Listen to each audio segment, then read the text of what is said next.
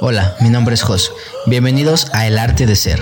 En este podcast encontrarás tu vocación a través de la experiencia de nuestros invitados. Comenzamos.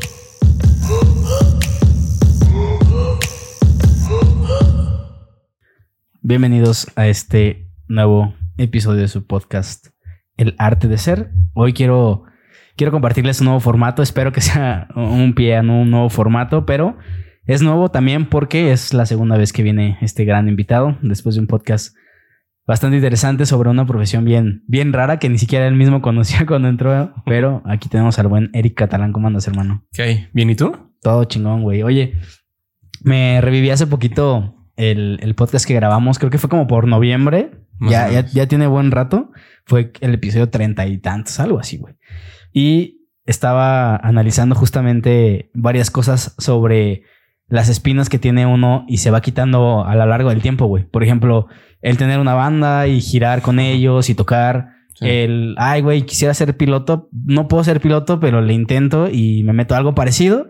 El, una carrera universitaria que a la vez, pues sí tiene cierto impacto de tus papás, güey, cosas que sí quieres estudiar y te vas sacando espinitas poco a poco y vas a lo largo de tu vida, pues con un template de Lego y armando varias cosillas, pero con cosas que quieres hacer y no te quedas con esa espinita, güey. Tú podrías decirte que te sacaste la espinita de, de querer ser piloto o todavía no. No, la, la verdad todavía traigo la espinita. Sí. Sí, incluso mi mamá me insiste mucho en este rollo de ya está en la maestría, porque pues acabo de terminar la ingeniería. Felicidades, güey. Gracias. Y pues obviamente ya entrar en el mundo laboral te das cuenta que mm, la licenciatura no es, no es suficiente, güey. O sea, hay muchas cosas que necesitas para escalar y que no te enseñan en como tal en la, en la licenciatura. Sí. y este rollo de tener la maestría te da como que un panorama más amplio. Pero le pienso mucho porque sufrí mucho en la, en la carrera Porque por materias y. por materias, tareas, proyectos. ¿Te consideras alguien, alguien académico? O sea, que, que tiene cierto rigor. Nada, Yo tampoco, güey. No. Y, y de hecho también le tengo mucho miedo a la maestría por eso. Llevo varios tiempo también in- investigando alguna maestría y mi pretexto es, no, todavía no está la maestría que yo quiero, güey. Yo quiero algo de data science. Nice. Y, y como tal, así una maestría como tal, no hay más que universidades privadas en donde, pues, güey, te cuestan un ojo de la cara.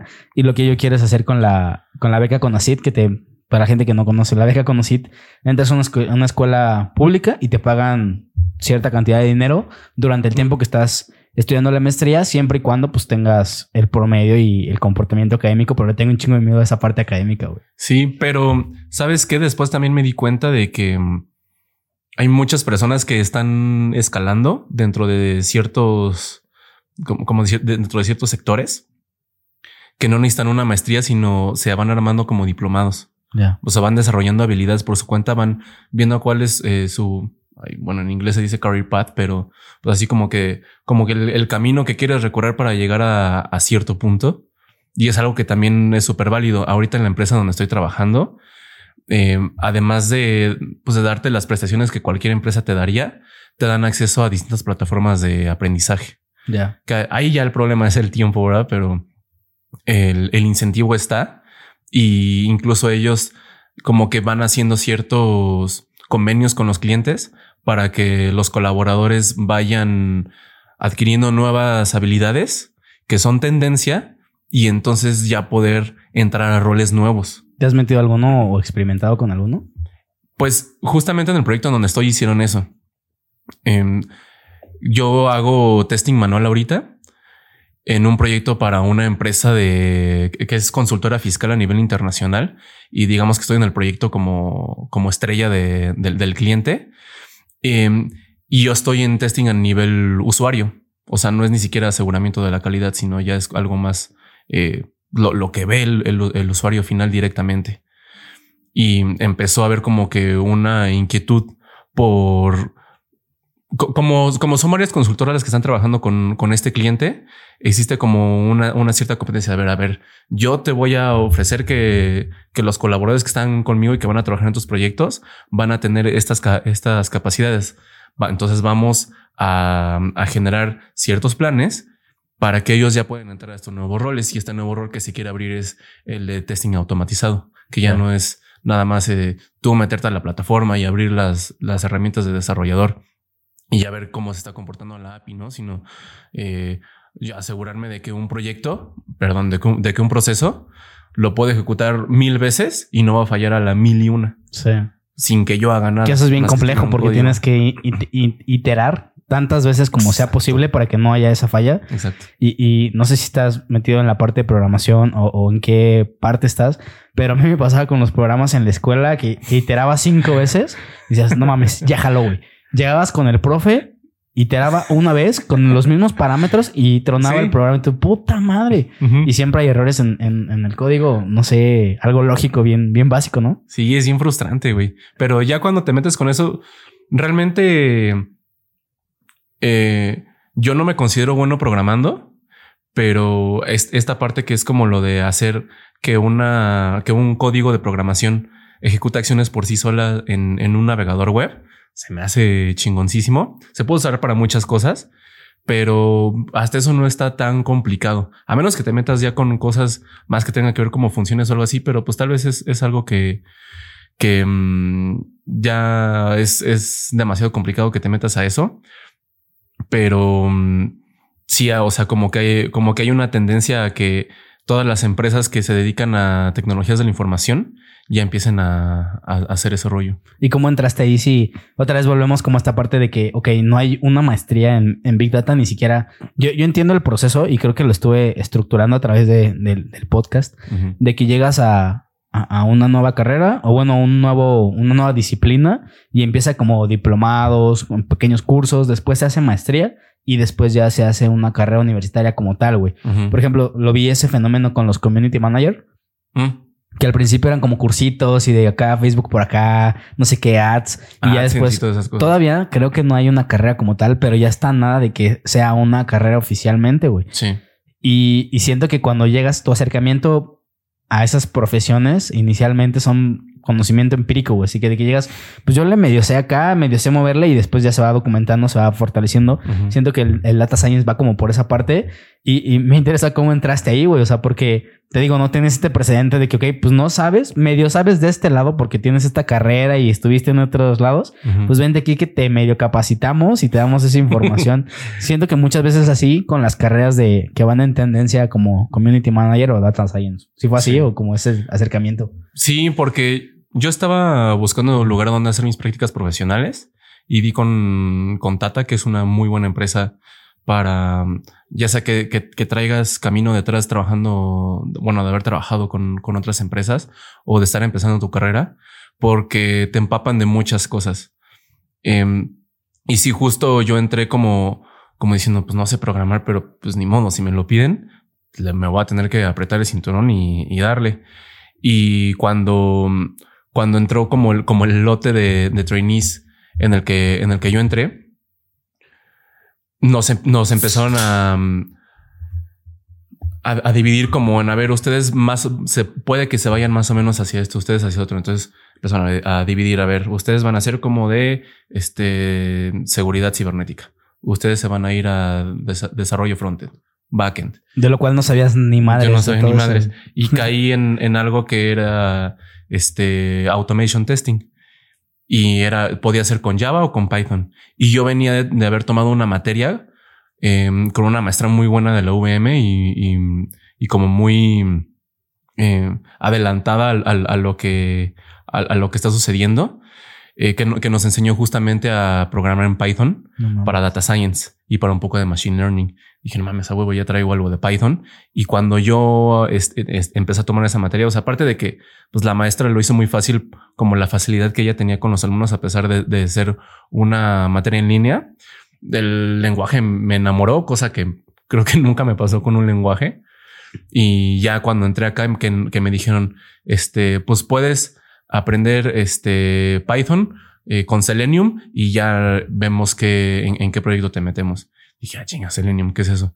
Pues resulta que es pues, una, como, como una mm, eh, SDK, por así ¿Qué es decirlo, SDK? güey? una Software Development Kit, Ok.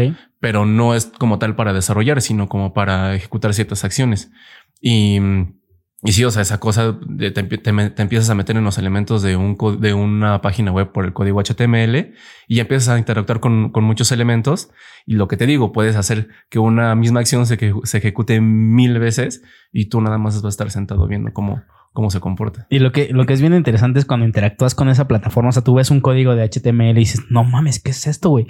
Pero ya que interactúas y empiezas a conectar todos los puntitos y empiezas a encontrar. A mí, me, a mí lo que más me encanta y se más, se me hace fácil es encontrar como procesos repetitivos, güey. ¿Sabes? De que, ah, no mames, ya sé, ya sé la secuencia. Y me pasaba en, en ejercicios de matemáticas. Decía, no mames, ya sé por dónde va la secuencia, ya medio puedo diseñar un proceso, que obviamente las matemáticas es totalmente lo opuesto a eso, güey. Ok, ya tienes un proceso y, y te pasa un ejemplo que te vuela la cabeza y dices, güey, mi proceso no podía con esto, güey, ¿sabes? sí, hay veces en las que hace falta que te cambien nada más un parámetro Sí. para que ya te desmadre todo ese Sí, proceso. güey. y yo era muy bueno en eso. Yo era muy bueno iterando y, y encontrar los patrones. Justamente creo que eso es de las cosas que hago bien y empiezo a detectar patrones de que y empiezo a caer a, a eventos en mi vida que, que tienen ese comportamiento. güey. O sea, el hecho de yo normalmente duro en mis trabajos y no porque quiera, güey, de que será de seis a ocho meses Ujú. y alguna situación pasa que truena y, güey, pues gracias. Y yo de, ¿por qué, güey? ¿Sabes? O sea, no, algo que no tiene mucho que ver conmigo, pero me he dado cuenta que, que los trabajos son eso, iteraciones de procesos que voy, que encuentro en ese momento. Empiezas como con ese hype chingón Sí. de no mames, esta chamba y la madre, y Ujú. después se vuelve eh, monótono, repetitivo y de repente cae, güey, hacia la madre. No sé si sea algo como personal o ya son iteraciones que voy encontrando. Entonces, cuando voy a pedir trabajo ya, güey, ya sé como que cuál es el, el- el proceso y ya la canto, güey, ¿sabes? Me ha Sí. pasado esto, este es mi, mi prime entrando a la empresa, es lo que puedo ofrecer de inicio Ajá. y después, pues ya, ya no sé más porque ya pasan ocho meses y ya no encuentro qué pedo. Sí, como que te empiezas a, a encontrar con, con momentos en los que igual y sí hay retos, pero es más retos como de poner atención, ¿no? Sí. O sea, a mí últimamente me ha pasado que la, la, la cago en cosas que ya he hecho varias veces. Y así como, ¿cómo se me pudo haber pasado esto? Sí. O incluso ya van tantas veces que lo haces que juras y prejuras que lo hiciste ya no sabes si estás volviendo loco y si en verdad lo hiciste. Sí, yo por eso noto todo, güey. No sé si tú notas todo Procuro, pero ¿Sí? no tengo ese hábito. ya. Y de hecho te, te, te iba a preguntar eso, güey. O sea, porque en, en, en todos los episodios que, que he escuchado, eh, no hay uno en el, en el que digas que eres todo procesos. Sí, cabrón. ¿Cómo, cómo te afecta eso, güey? Pues eh, me afecta en el sentido porque luego me siento un robot, güey, ¿sabes? Sí. Pero he encontrado una manera muy divertida de llenar todas las bases de datos que me permiten hacer procesos, ¿sabes? O sea, el hecho de, de tener, por ejemplo, este podcast que me decías, güey, eh, la- o sea, ahorita antes de empezar a grabar se nos desconfiguró, desconfiguró el micrófono Sí, y ya tengo yo una información aquí, güey, de cómo hacer el paso a paso, ¿sabes? claro. Cuando se desconfigura algo. Entonces ya no me pongo nervioso, no me preocupo de, güey, voy a hacer esta opción, esta otra opción, porque mi memoria es muy corta, güey. Neta, es preocupante como no me acuerdo lo que hice ayer, güey. Entonces, si, si, si no estandarizo los procesos, si no anoto las cosas, es una locura, güey. De hecho, he intentado a veces, a veces de que tuve un episodio en el que platiqué con una amiga que también es como súper organizada y me dijo, güey, tengo todo en post-its, tengo mi, mi calendario organizado. Y le dije, no te vuelves como un robot. Yo, pues proyectándome en su organización extrema. Y, y me dijo, pues sí, pero si eso te jala, pues, pues está chingón, ¿no? Pero incluso a veces, bueno, yo porque lo intenté, como que querer ser organizado de alguien que, o sea, de una manera que alguien más como que te está recomendando o algo así, o sea, algo que no está a tu modo, como que te provoca otro caos, ¿no? Sí. Porque sí intenté hacer, ay, no me acuerdo cómo se llama el, el formato, pero pues es el pizarrón en el que tienes lo que tienes que hacer hoy o esta semana. ¿Qué es lo que estás haciendo? ¿Qué es lo que estás esperando y por qué? Y que ya tienes listo, ¿no? Y Sí. así como que, como que tener una ayuda visual de, de qué es lo que te hace falta. Pero hay momentos en los que tienes cosas tan urgentes que ni te da tiempo de, de apuntarlas Sí. y lo que y te pidieron otras tres cosas y tampoco tienes tiempo de apuntarlas eh, porque si las apuntas ya valiste madre ya te, ya te atrasaste más no Sí, hay un audio, creo que, creo que sí es un audio de, de que mientras estás haciendo, o sea, tienes cierto trabajo y te dejan más trabajo y en lo que apuntas ese más trabajo no te alcanzas a hacer ese trabajo que te dejaron hacer, ¿sabes? exacto Pero yo creo que es, es bien importante tú personalizar el proceso, ¿sabes? O sea, yo te puedo decir, güey, esto me funciona, esto me jala. Tengo una, tengo una app, diseñé una app para, para ir al súper, güey. O sea, de con las imágenes y contar cuántas piezas de eso necesitamos para tener un orden de ir al súper, güey. A la, a la hora de pasársela a mi novia me dijo, no mames, esto me da un chingo de hueva, está de la chingada. Qué hueva, aunque el, sistema era perfecto, güey. Jalaba bien cabrón. y, y este, y, el siguiente punto de eso era ya empezar a automatizarlo, ¿sabes? De que, oye, ya no falta esto y aquí tienes un botón que te voy a poner para que cuando lo aprietes se descuente, ¿sabes? Sí. Pero a la hora que me dijo, ¿sabes qué? No va a jalar, ni siquiera quiero esa pinche aplicación en mi teléfono. dije, güey, es que los procesos no son para todos. Y ahora simplemente tenemos una nota en, en, en el teléfono compartida, donde si le quitas y le pones, pues ya se actualizan ambos teléfonos, pero no es Nice. tan complejo y no te abruma tanto. Y aún así, voy al súper y están cosas marcadas que dije, güey, eso lo compré la semana pasada, ¿sabes? O sea, que ni siquiera hay esa Sí. eh, refileo de, de ítems, ¿sabes? O sea, yo creo que más bien eso debe ser personalizado. El hecho de ser todo procesos debe ser personal, porque también los procesos tienen que ser muy estoicos, o sea, de que nada más tú y solo tú tengas control de esas variables, güey. Sí. Porque si algo te descontrola, o sea, si yo meto una variable del invitado. Y no se cumple, ya mamó, ¿sabes? O sea, ya mi proceso no es lo suficientemente eficiente como yo lo intentaba diseñar, güey. Entonces creo que tiene que ser totalmente a variables que tú puedas controlar y, y- y nada más. güey. Que es algo que yo admiro mucho de invitados que tienes que hacen como mucho emprendimiento. Que obviamente llega un momento en el que ellos ya no se dan abasto con todas las cosas que tienen que hacer y llega un punto en el que tienen que delegar, ¿no? Todos. O sea, no, no, no los conozco, pero es algo, es algo que tarde o temprano sucede. No puedes dedicarte a redes, no puedes dedicarte a generar contenido, a ventas, a proveedores, nada. Perdón, nadie. Y, o sea, yo, yo admiro que estas personas tengan también eh, organizado todo, también marcado, también delimitado, que cuando llega alguien son capaces de decirle, a ver, esto se tiene que hacer. Porque yo si, no sé, tengo algún proceso para hacer cualquier cosa en mi casa y no sé, se lo trato de explicar a un amigo que viene a echarme la mano mientras yo estoy haciendo otra cosa y me está pregunta y pregunta y pregunta. No, a ver, ya mejor déjalo ahí y yo lo hago. ¿Me entiendes? Sí, güey. Creo que esos, esos procesos, hay una, un acrónimo que me gusta mucho para los procesos, justamente con, con esa bandera los, los inicio, que es APDP, quiere decir a prueba de pendejos, en donde cualquier persona puede leer y, e interpretar ese proceso para, para darle secuencia, ¿sabes? Sí. Ahorita con el podcast, no he como dimensionado el, ok, podemos crecer un chingo y de repente voy a tener que outsourcear la distribución, por ejemplo, güey, ¿sabes? Pero yo creo que mi proceso está a un paso de poderlo hacer en ese formato para que los demás puedan hacerlo, ¿sabes?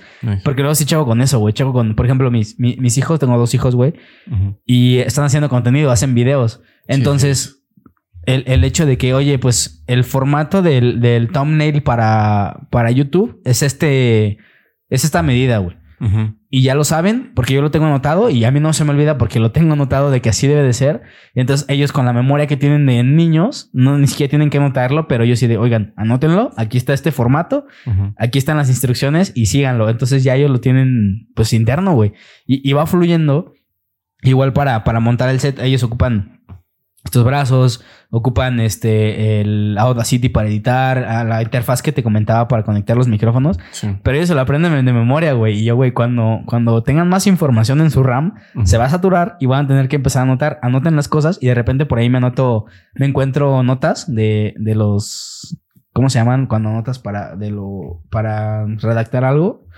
Como los, sí, los highlights que quieren decir en su video. Encuentro sus notas de, de cosas que quieren decir en el video y que ya las tienen anotadas justamente porque saben que esa estrategia funciona y estaba dentro de un proceso que ya diseñé que, güey, anota los highlights cuando tengas un invitado, ¿sabes? Entonces funciona y creo que el proceso ya se, se heredó en esa parte, güey. Güey, qué chido.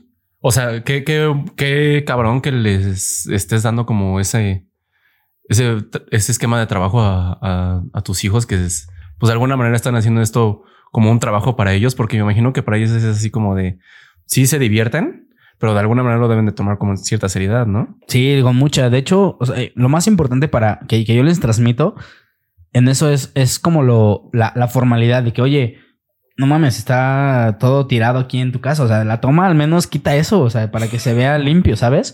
Y entonces se empiezan a tomar ciertas cosillas, pero yo, yo siento todavía que lo ven como diversión y eso está, eso está padre. O sea, son Sí. cosas que creo que cuando haces contenido es importante tenerlo, como verlo algo divertido para que jale, güey, porque siento que también llegas a una etapa en tu vida que todo lo ves como de, ay, qué hueva, güey, ¿sabes? Como que, oh, hay otra vez y pierdes esa esencia de, de niño y, y se pierden muchas cosas. Oye, ¿y sientes que tú cu- cuando iniciaste con el proyecto del podcast, eh, te hizo falta o si tuviste suficiente como mentoría para, para poder montarlo? ¿O todo, el- o todo lo que le estás transmitiendo a tus hijos es eh, meramente empírico? Creo que es empírico, creo que donde más pudiese haber o, o siento que debería de recibir apoyo es en la distribución, güey. O sea, siento el que el contenido es, está muy cabrón, pero no he tenido como el, el crecimiento que quisiera, güey. Hay podcasts en Querétaro que se han, no mames, explotado, cabrón. Hay un güey que se llama Enrique de- del podcast Contrastes, lo mando saludos si está viendo esto. Que él, él es psicólogo, güey, y hace contenido, pues, para señoras, señoras, güey, lleva señoras que te debaten temas, eh, pues, candentes, güey, temas perrones en TikTok, y eso es el boom, güey, ¿sabes? Sí. Y explotó y creció cabrón. Es, Es que el algoritmo en TikTok es, raro, güey. Es, es raro, pero es bien poderoso. Sí. Pero, mm, o sea, sí, sí tiene su chiste. Pero de, de que se puede utilizar para un chingo de cosas, se puede utilizar. Yo he sido muy insistente con mi mamá porque ella tiene como su, su propio emprendimiento. Lleva años con él. Y, mm, y siempre está como que buscando nuevas maneras de, de llegar a otras personas, ¿no? Obviamente las campañas en, en Facebook han sido chingoncísimas para, para los resultados que ha tenido, sobre todo en pandemia. Pero mm, sí, sí, sí le he insistido yo en de que pues adapte su contenido a TikTok porque, güey, te llegan tutoriales de tres minutos de cómo hacer penetration testing utilizando Kali Linux. Sí.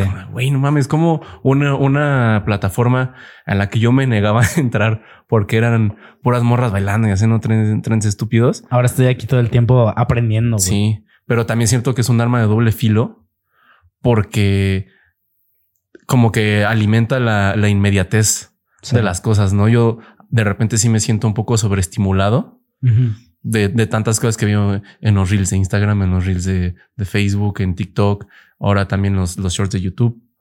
Es, es- es- está cabrón todo lo que puedes encontrar, pero sí llega un punto en el que te sientes como, como un poco abrumado, ¿no? Sí, sobresaturado de información también, güey, porque lo que, lo que sí hay que entender, y he platicado varias veces de esto, es que esa información es ese formato, güey. Hablaba con, con un güey que se llama Michelle Arias, que él, él lo que hace es darle voz a los lugares que, que no la tienen, o sea, museos, estatuas, y va y te cuenta una historia, obviamente en un minuto, Sí. no te va a contar la historia cabrona, ¿sabes? O sea, te va a contar lo que él cree que es importante y tiene ese sesgo de él, güey. De que para él esto es importante que tú sepas del monumento, pero no te está dando la historia completa. Y el hecho de que tú entiendas en qué medio estás consumiendo la información, creo que eso, es- eso lo es todo, güey. Y te incita al, al, ok, voy a documentarme un poco más, güey. Cosa que no hacemos. De lo cual yo te decía, güey, yo siento que, por ejemplo, soy un fan de los Packers, pero no me sé un jugador más que Aaron Rodgers, ¿sabes? Y dices, güey, o sea, ¿qué criterio estás tomando? O sea, ¿qué, ¿qué tipo de fan eres de que no, o sea, no sabes más de un jugador, ¿sabes? Obviamente sabes que el Vince Lombardi, de dónde sale, el trofeo del campeón del NFL, quarterback de los Packers, ¿sabes? Pero a la hora de ver un partido dices, oye, güey, ¿cómo ves este jugador? ¿Qué, qué rendimiento tuvo? Cero, güey, ¿sabes? Sí. Y es ese- esas cosas de no profundizar más porque estamos tan abrumados de tantas cosas que tenemos que ser expertos de la Fórmula 1, tenemos que ser expertos de Güey, NFL, sí. güey. Y eso quería tocar contigo, güey, porque tú sí eres un fan muy cabrón de a lo que eres fan, güey. A lo mejor, no sé, güey, si tuvieras una gama de posibilidades, eres fan de cinco cosas, pero eres muy fan de esas cinco cosas nada más, güey. Sí. ¿Cómo le haces para profundizar en, en los temas y, y estar constantemente en eso? Porque me voy como por etapas. O sea, hubo justamente al, al final de la, de, de la prepa, o sea, yo me sabía todo, todo que- lo que pasaba con el Miami Heat. Porque justamente venían como que en una eh, época muy buena y fue cuando tuvieron, bueno, no, no me vayan a linchar si no me acuerdo, pero creo que tuvieron varias finales seguidas con los Spurs. Y mm, Después igual me metí súper cañón al americano, de los Packers igual me sabía todo, estaba súper al pendiente de... Pero que- jugaste básquet Jugué básquetbol y jugaste americano, y jugué americano. Que ese es otro plus que tiene el estar en el medio, güey. Sí, un poquito. Sí, y, y también me volvía loco con el, con el fútbol americano colegial. Empezaba más o menos a, a ver qué jugadores iban a, a lle- a llegar a ciertos equipos eh, e iban a valer madre porque pues está como que este patrón de que el güey que es cabrón en, en el equipo universitario y que ganó los trofeos, el Heisman o, o ganó el Rose Bowl, lo que sea, llegan a NFL y no hacen nada, güey. Sí. Es, es- algo que, que me parece muy curioso, pero sí, o sea, te digo, por etapas, eh, yo, yo me fanatizaba con ciertas cosas, pero incluso con eso me, me llevo a un punto en el que me sobreestimulo. Incluso la, la temporada pasada eh, descubrí un par de canales muy buenos de unos compas en España. Eh, uno se llama F, F Total y el otro compa se llama Iván Expósito. Y te hacen como resúmenes de todo lo que, lo que pasó en cada sesión de la Fórmula 1 y aparte noticias diarias. O sea, aunque no hay gran premio, esos vatos te sacan noticias de que si estos güeyes van a firmar patrocinio, que si traen un paquete de mejoras y la chingada. Pero eh, sí llega un punto en el que dices, no mames, ya es demasiada información. O sea, ¿para qué? ¿Cuánto tiempo le crees que le dedicas al día a, a esos, ¿cómo, cómo podrías llamarlos hobbies? Pues no son hobbies porque no los Tus practicas, güey. aficiones, ¿no? Esas aficiones. ¿Cuánto tiempo les dedicas? ¿Diario? Nah, no, no, la verdad no tanto. O sea, pero bueno, ahorita porque ya tengo, ya, ya pasé mi etapa de en, en- en la que me empapé demasiado, ¿no? O sea, ahorita eh, ya llevo muchos años siguiendo la Fórmula 1 así como bien. ¿Cuántos años llevas? Así bien, yo creo unos cuatro o cinco años Ya. de que pues me entero casi de todo, ¿no? Pero mm, pues sí, ahorita ya llegué en un punto en el que justamente me salían los videos de estos compas y, lo- y sí los veía todos, todos, todos, todos. Incluso ya se se acababa el, el gran premio. A huevo, quiero ver el resumen, a ver qué es lo que dicen estos güeyes, Sí. a ver qué es lo que opina el director de tal equipo.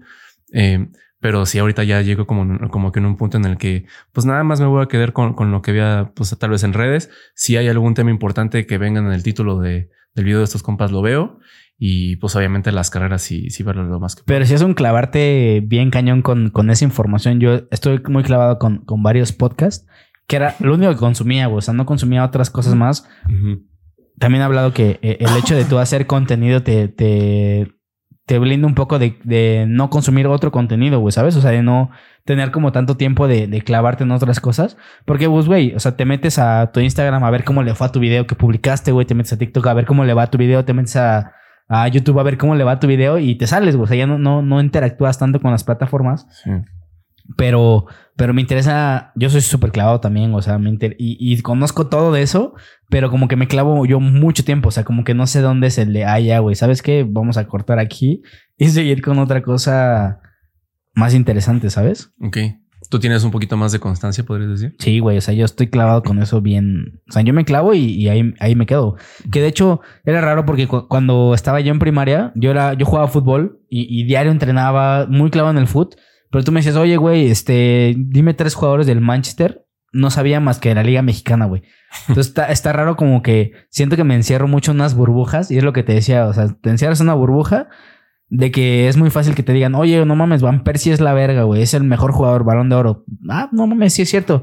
Y lo adopto y como que no tienes ese criterio, justamente porque estás acostumbrado a la inmediatez, güey. Siento que Sí. esa inmediatez es, es crítica y no sé cómo, cuál es el proceso para erradicarla, güey. ¿Tú crees que, que hay algún proceso para esto? He visto, hay un güey que, que hace, que hace contenido aquí en, en lo- local y como que no, no cuestiona muchas cosas. O sea, habla y, y dice su opinión genuina, pero dices, güey, no mames, o sea, investiga un poquito más, pero siento que tampoco es su responsabilidad investigar más, ¿sabes? O sea, como que la vida te va Sí. documentando automáticamente y, güey, ese es tu, ese es él, güey, ¿sabes? O sea, creo Sí. que tiene más verdad que él sea él nada más a que sea alguien falso que leyó algo y solo improvisó, ¿sabes? No sé. Y es que al final de cuentas, creo que no es problema del.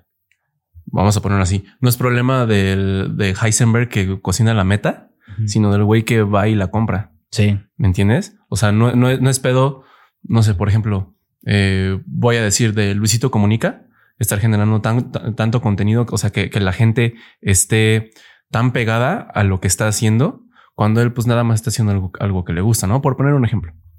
O no es culpa de, de los TikTokers que están haciendo contenido del que quieras, si la gente se está como superclavando, porque pues ellos nada más están haciendo lo que quieran, ¿no? O sea, si uno como, justamente mi, mi mamá siempre me dice, a ver, es que estás consumiendo ya muchas cosas y tú, y tú no puedes ser un consumidor. O igual y sí, pero debes de tener como que un límite y también debes de ser em, creativo. O sea, debes de, debes de, debes de ser creador. ¿Te consideras tu creador de algo? Era. o sea, música? Eh, de música. Y durante pandemia me, me, compré un iPad, me compré un Apple Pencil y aprendí a dibujar, cosa que no había hecho en años. Y hice cosas muy chidas para mí y se les enseñaba a mis amigos y incluso quería hacer como que un, un, negocio como de algo con eso, con, con mis diseños, no sé, playeras o tal vez ponerle en patinetas, lo que sea. Pero creo que cuando e, en eso me identifico mucho con, con mi novia porque ella es eh, también muy, muy creativa, se inspira y hace muchas cosas y, y los dos somos como de no es que si voy a hacer algo, o sea, algo con, con, con, mi arte, por así decirlo, que me voy a ver forzado a hacerlo, pues ya voy a dejar de disfrutarlo, ¿no? Que incluso creo que en, en, en, alguno de los, creo, creo que con, con Eric lo comentabas de que le preguntaste por qué no Em, por, ¿Por qué no estudiaste música si te la pasabas cantando, si lo disfrutabas tanto y lo hacías bien aparte? Y él comentaba de que pues es que me gusta, pero ¿para qué quitarle el encanto de algo que, me gusta tanto y que en algún momento puede ser un escape, no? Porque si, si tu gran hobby es un escape para toda la mierda que, que, que, tienes así alrededor, ¿por qué, ¿por qué, hacerlo parte de eso, no? O sea, igual y si te pones a, a hacer eh, no sé, contenido de algo que te gusta demasiado y te, y te empiezas a, encontrar haters, pues cómo le vas a hacer, ¿no? Sí. Pero yo creo que sí es, ahorita volviendo un tema al, a la mesa sobre la orientación vocacional y eso, pues hay gente que vive muy apasionada y haciendo lo que le gusta todo el tiempo, sus hobbies y lo monetiza y se vuelve exponencial, güey. Yo creo que más bien tiene que ser un ciclo donde digas, ok, este era mi hobby, ahora ya lo monetizo y encontrar otro hobby donde tengas esa misma, ese mismo input que te daba el hobby anterior, güey, ¿sabes? A mí ahorita me está costando mucho trabajo encontrar hobbies nuevos. No sé si esto puede ser un hobby, pero de alguna manera sí lo veo como lo, que siempre quería crear, güey. Hay mucha gente que, dice, güey, es que yo quería crear desde chiquito, o sea, crear cualquier cosa y tú desde ingeniero dices, no mames, sí es cierto, o sea, yo quería crear esto y este prototipo y este diseño. Yo no me sentía muy identificado con eso, pero sí con el crear, ¿sabes? Y el hecho de yo ponerme una rutina de que, güey, cada jueves tengo que sacar un episodio pues me hace tener esa creatividad de decir, ah, no mames, no tengo invitado, voy a ver un tema como que me interesa y de eso sacarlo, ¿sabes? Investigas y, vuelves a echar otra vez la maquinaria a jalar y dices, órale, está padre esto, güey, está padre que lo eche a jalar y que no dependa otra vez de un invitado, sino de que tú mismo... Pero, por ejemplo, a la hora de, hacer contenido, que ya te empieces a monetizar, que digas, güey, tengo que hacer muchos, tantos videos para poder empezar a vivir de esto y que mi, mi hobby ahora se vuelva algo, pues mi trabajo, ¿sabes? Una obligación. Exacto, no sé, no sé si llegase a ese punto, cómo, cómo lo podría separar de decir, pues ni pedo, tengo que grabar un video, ¿sabes? O tengo que grabar un podcast a huevo, ¿sabes? No sé cómo sería esa, ese, en ese momento, no sé cómo se comportaría. ¿Te ha pasado algo? O sea, que, que empieza a crear y ya, mm, ya no quiero. Sí, pero creo que justo con, con, lo que te digo de los dibujos, eh, porque justo cuando, cuando estaba como que trayendo más ideas y empezando a, descubrir como más técnicas dentro del, mismo iPad y así, em, se atravesó algo que pues para mí no fue fácil, que fue la muerte de mi abuelita. Y a partir de ahí se, me fue la inspiración muy duro. O sea, no, logro, no he logrado hacer nada y desde ahí no, no he logrado como que volver a, a, conectarlo, pero he podido aprovecharlo para otras cosas, ¿no? Entonces sí, no, como que no he llegado a ese punto de de, de, tener que hacerlo a fuerzas. Más bien, como que me detengo antes de que eso me suceda, ¿sabes? Porque incluso llegó un momento en el que descubrí plataformas que hacen impresión sobre demanda, que se llaman Redbubble, no me acuerdo cómo se llama otras, que eh, pues tú nada más subes tus diseños, defines en qué área de los productos les quieres que se impriman y ya ellos nada más se o sea, tú nada más tienes que, encargar de, moverlo y ellos eh, cobran, ellos te pasan tu feria y, distribuyen, imprimen todo lo que haces en el packaging, todo. Y monté mi, plataforma y todo, hice, hice mi Instagram Y cuando llegó un momento en el, en el como, de, a ver, ahora sí ya lo voy a empezar a, como que a mover, a, incentivar a la gente a, que lo consuma, como que me dejó de, de llamar a saber. O sea, porque sabía que podía llegar a un punto en el que llegaran tantas cosas. No, no, no que fuera así, verdad? Porque pues qué negocio explota tan rápido, pero, pero sí tenía miedo de que llegara un punto en el que no me pudiera dar, dar abasto y que me abrumara y entonces, eh, o, o, o, al revés, de que ya no se me estuviera vendiendo nada y que yo, yo hubiera eh, contemplado como ese ingreso económico y, y tuviera que decir, madre, ahora tengo que hacer algo nuevo. ¿Y no crees que ahí es donde entra el trabajo en equipo de que, güey, voy a outsourcear esta parte? O sea, ya llegué a mi límite eh, personal de que, güey, yo estoy creando esto, si hay que monetizarlo, distribuirlo, toma, o sea, tú hazte carga de esa parte. Creo que es ahí donde aprendes a delegar ese, tipo de cosas, ¿no? O sea, nunca lo consideraste. Sí, pues em, no, porque era algo complicado de hacer, pero sí lo, lo he llegado a experimentar en trabajos de equipo. Yo nunca he sido un experto ni en electrónica ni en programación. Eh, me gusta mucho como que el trabajo manual, así como no sé, de, carpintería y, esas cosas como para, como para proyectos eh, personales. Pero como tal en, proyectos escolares, como, como que mi, mi función era generar idea perdón, generar una idea que cumpliera con los requerimientos del proyecto. Em, plantearla, organizarla, decir tú vas a hacer eso, tú vas a hacer lo otro.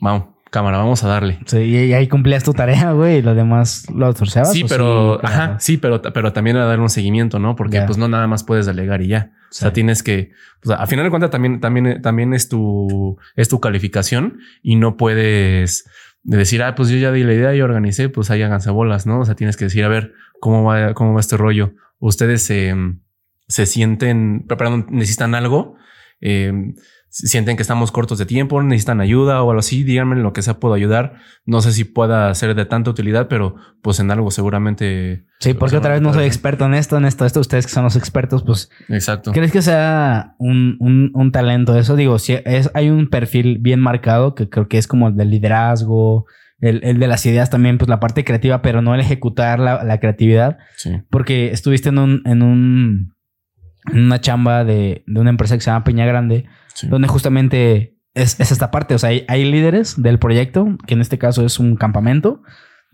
y por, por obvias razones no puedes ejecutar todo, ¿sabes? ¿sabes? O sea, puedes dirigir, pero no puedes tú ejecutar todas las actividades porque es imposible humanamente, ¿sabes? Sí. Entonces el llegar ahí te, te permitió desarrollar más esta habilidad de darte cuenta o cómo fue ese acercamiento de poder decir, ¿sabes qué? Esto es lo mío y, y, separamos todo lo demás. No, sí, claro. Sobre, de hecho, sí tuve la experiencia de poder ser coordinador de campamento que era, digamos, en, en, en, el nivel de rangos de, de, la organización del campamento, pues era el segundo, era el que está en contacto todo el, todo el tiempo con los niños y diciendo vamos aquí, vamos allá, vamos a hacer esto, explicar eh, de qué iba a consistir cada actividad. Eh, y fue algo, algo bastante chingón.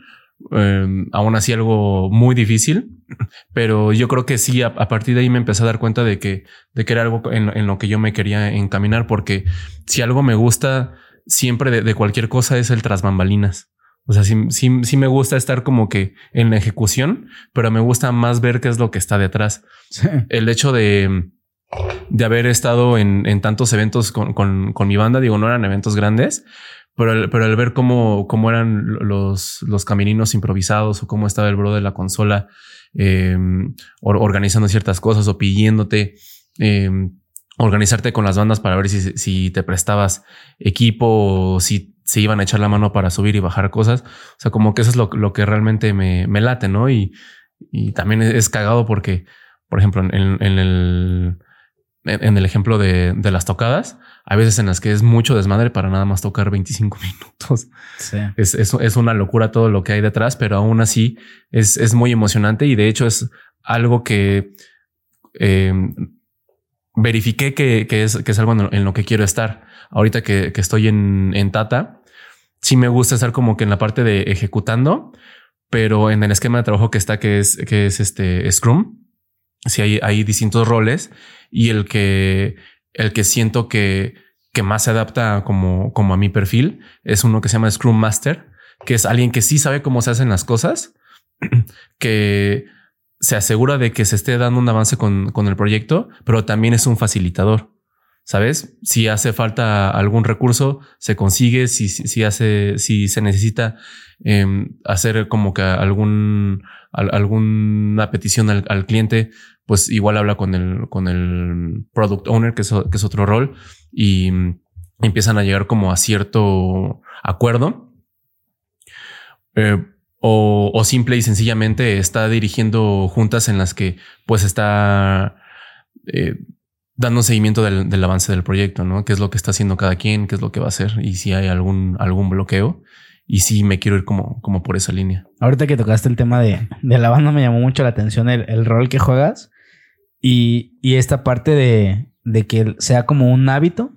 Y al momento que empiezas a monetizar, o sea, porque imagínate, proyectate tú en eso, güey, en que la banda dependiera, lo veo mucho con el, con, con, Pepe Madero, que lo he escuchado bastante en estas épocas que lanzó su disco, hizo como una gira de medios, etcétera. Uh -huh el güey decía, güey, yo estudié Derecho, estuve en, una, en, una, en un buffet de abogados o a una madre así. Uh -huh. Y él estaba de practicante, o sea, no le pagaban nada, nada, nada, nada, nada. Y le pagaban con experiencia. Entonces, el, el, su banda tenía creo que tres meses eh, sin, sin tocar. Y le dijeron, oye, van a abrirle a Blink 82 tres fechas, dos en Ciudad de México y una en, en, en Monterrey. Y se le hizo bien fácil decirle, oye, pues a pedir, cham pedir permiso en la chama. No sé qué, oye, pues voy a faltar. Y le dijeron, no, no puedes faltar. Y el güey así como, pues no, no me pagas. O sea, como, ¿por qué no podría no venir, sabes? Sí.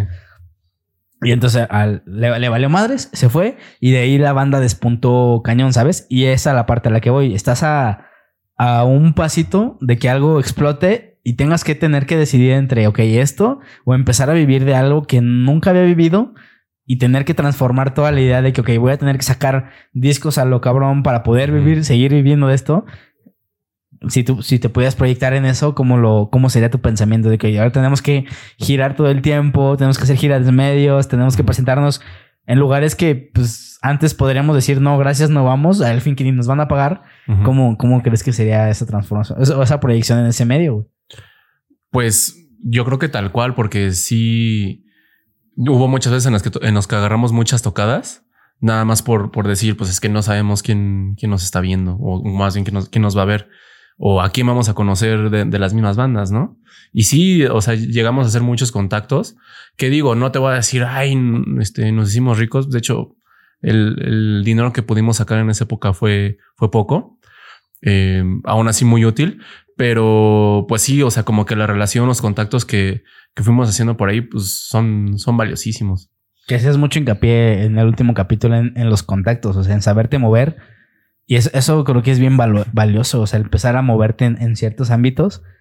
Yo lo veo con este podcast, o sea, el, el, poder moverme por varias áreas y decir, ah, mira, pues ahora puedo por acá, ahora por acá, y hoy abre mi paso por acá. Uh -huh. Me ha llegado a, a, contactar a gente muy chingona que dices, wow, o sea, que obviamente por sus agendas y, y lo demás, probablemente es fácil o difícil concretar una, una cita o, o, un episodio, pero dices, güey, estoy hablando con este güey que lo veo en la tele todos los días, ¿sabes qué sí. pedo?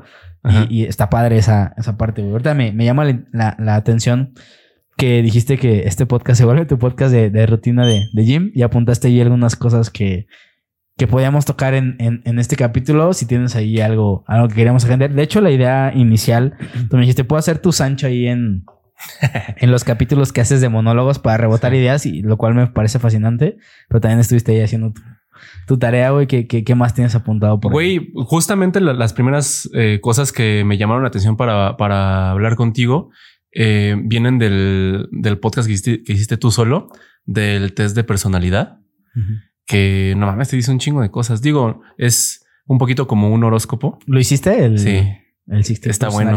Sí, Está chido, ¿no? Sí, salí, eh, ¿cómo se llama? Campaigner o algo así. Uh -huh. Y personas famosas que son campaigners. Robert Downey Jr., no, eh, Robbie Williams y no me acuerdo quién más. ¿Y si te sentiste identificado con, con la... Con muchas cosas, sí. sí. Sí, porque no...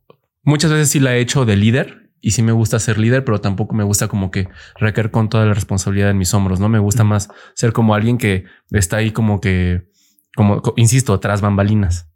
¿Sabes? De que, de que está viendo qué es lo que está pasando adelante y qué es lo que está pasando atrás y puede dar como que un contexto de las dos cosas a los dos lados. ¿Y leíste las, los demás perfiles o, o ni los leíste? Porque ahí lo que te digo es ese error de como lo tienes inmediato, dices, ah, no leo los otros perfiles. Y también leyéndolos, yo personalmente sí me proyecté en los demás. Dije, ah, no también me proyecto en este otro perfil. Es que, insisto, es algo que funciona un poquito como un horóscopo, ¿no? Porque si tú ves cáncer, que es, pues, yo soy cáncer, ¿no? Este, te va a pasar tal madre, en el trabajo aquí, en la familia tal cosa, ¿no? Y dices, ah, no mames, esto sí me quedó, güey o, te, pones a leer el perfil este, general de un cáncer y dices, sí soy. Sí. que eso es lo peligroso, ¿no? O sea, que te puedes proyectar en cualquiera de uno de ellos. Exacto. Y tú creer decir, no mames, yo soy esto y no salirte de ahí está bien, eh, bien difícil. Y, justificas todo, todo, todo, tu ser con es que soy cáncer. Exacto. No, pero también te vas, no sé, a, un este, no me lo sé todos, pero no sé, un Tauro. Y también puedes decir, güey, pues yo también soy así. Entonces, creo que a veces estas cosas como de personalidad, que son muy útiles como para autoconocerte y caer en cuenta de, cosas tuyas, eh, también caen un, poquito como en, en apuntar hacia, generalidades para, para ver con qué te con qué te vas a identificar, con qué te vas a proyectar, ¿no? Sí, de hecho, de hecho, la intención fue esa, o sea, porque yo normalmente o frecuentemente lo hago, o sea, hago el test no sé, a lo mejor una vez cada seis meses, una vez cada, cada año, y voy guardando, indexando y casi siempre voy como, voy como en el mismo. Pero siempre hay veces que estás como perdido y dices, ay, güey, como que... De hecho, me pasó que, que fui a un evento y como que no, no pude hacer relación de amistad con otras personas y dije, no mames, a lo mejor mi personalidad ya cambió con este tiempo de pandemia y la chingada. Y la verdad es que no fue así porque volví a caer al mismo perfil. De hecho, consulté con, con el psicólogo de la empresa, así como de oye, güey, encontré estos test, encontré estos otros ¿de cuál crees que es bueno hablar? Y me dijo, pues mira, o sea, la gente no se va a clavar con un test muy profesional porque la neta es que no, pues no se van a clavar con eso. Dales algo general que funcione, obviamente, o sea, que sí les sirva y les dé un perfilamiento, porque obviamente no sabes a quién va a llegar, o sea, investigate lo bueno y lo malo de ese test. Y creo que hice como ese balance de que, oigan, lo malo es esto, pedo, y lo bueno es este.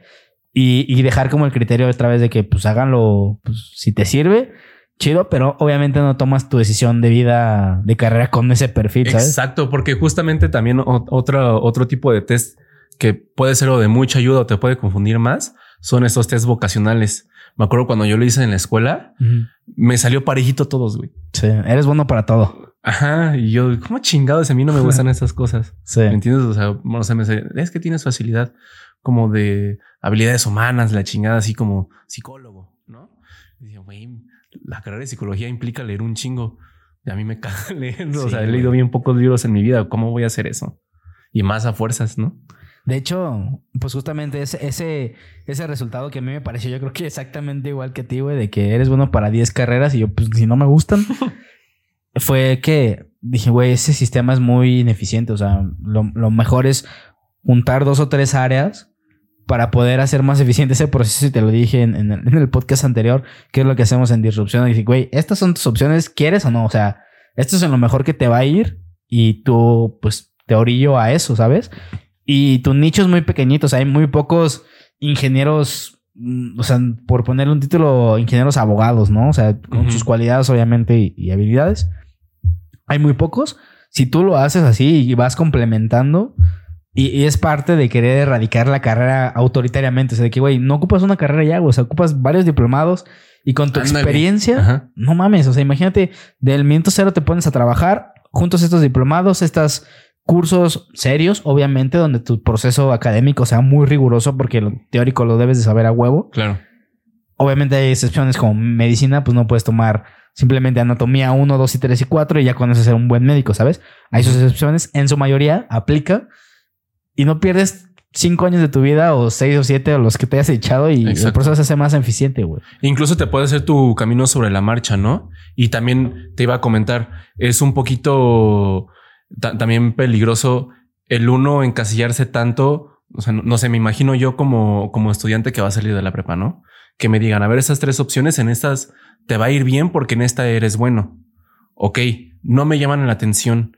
Estas otras sí y el hecho de que yo no sea bueno ahorita en esas no significa de que no pueda hacerlo. Claro. O sea, uno puede adquirir habilidades para lo que sea siempre y cuando tenga o, disciplina o gusto o lo que sea. Definitivamente, pero el perfil sí tiene que ir enfocado a que puedas desarrollarla, ¿sabes? O sea, Eso sí. obviamente no te puedo decir, güey, eres bueno para derecho, en algún momento vas a ser bueno para derecho si tu habilidad para leer es, o sea, nunca la fuiste desarrollando y Sí, si te voy poniendo pruebas en el camino Ujú. que te vayan dando como señales de que, ah, sí puede ser bueno y no las pasas, definitivamente esa no va a ser tu área, ¿sabes? Entonces, por eso tiene que haber un balance. Yo siempre Sí. he pensado como que no seas tan polarizante en ingeniero en mecatrónica. Güey, tengo todos estos talentos. Si, si me, Sí. me clasificas ahí, me vas a pagar todo esto que yo sé que tengo y por encasillarme solo en una profesión ya me estoy descartando todas las demás. Sí. Que de hecho ta- también es algo como que. Como, como que me, me- me genera algo de ruido, pero a la vez también me alienta. Que de hecho, justamente lo estaba platicando también con mi novia, este rollo de el tener una carrera no significa que a huevo necesites hacer algo, a- lo que te enseñaron en la escuela, ¿no? Em, por ejemplo, ella estudia comunicación y un, co- un comunicólogo no necesita a huevo hacer em, nada más campañas publicitarias o no necesita nada más hacer radio o no necesita nada más hacer televisión. Puede hacer un chingo madral de cosas más.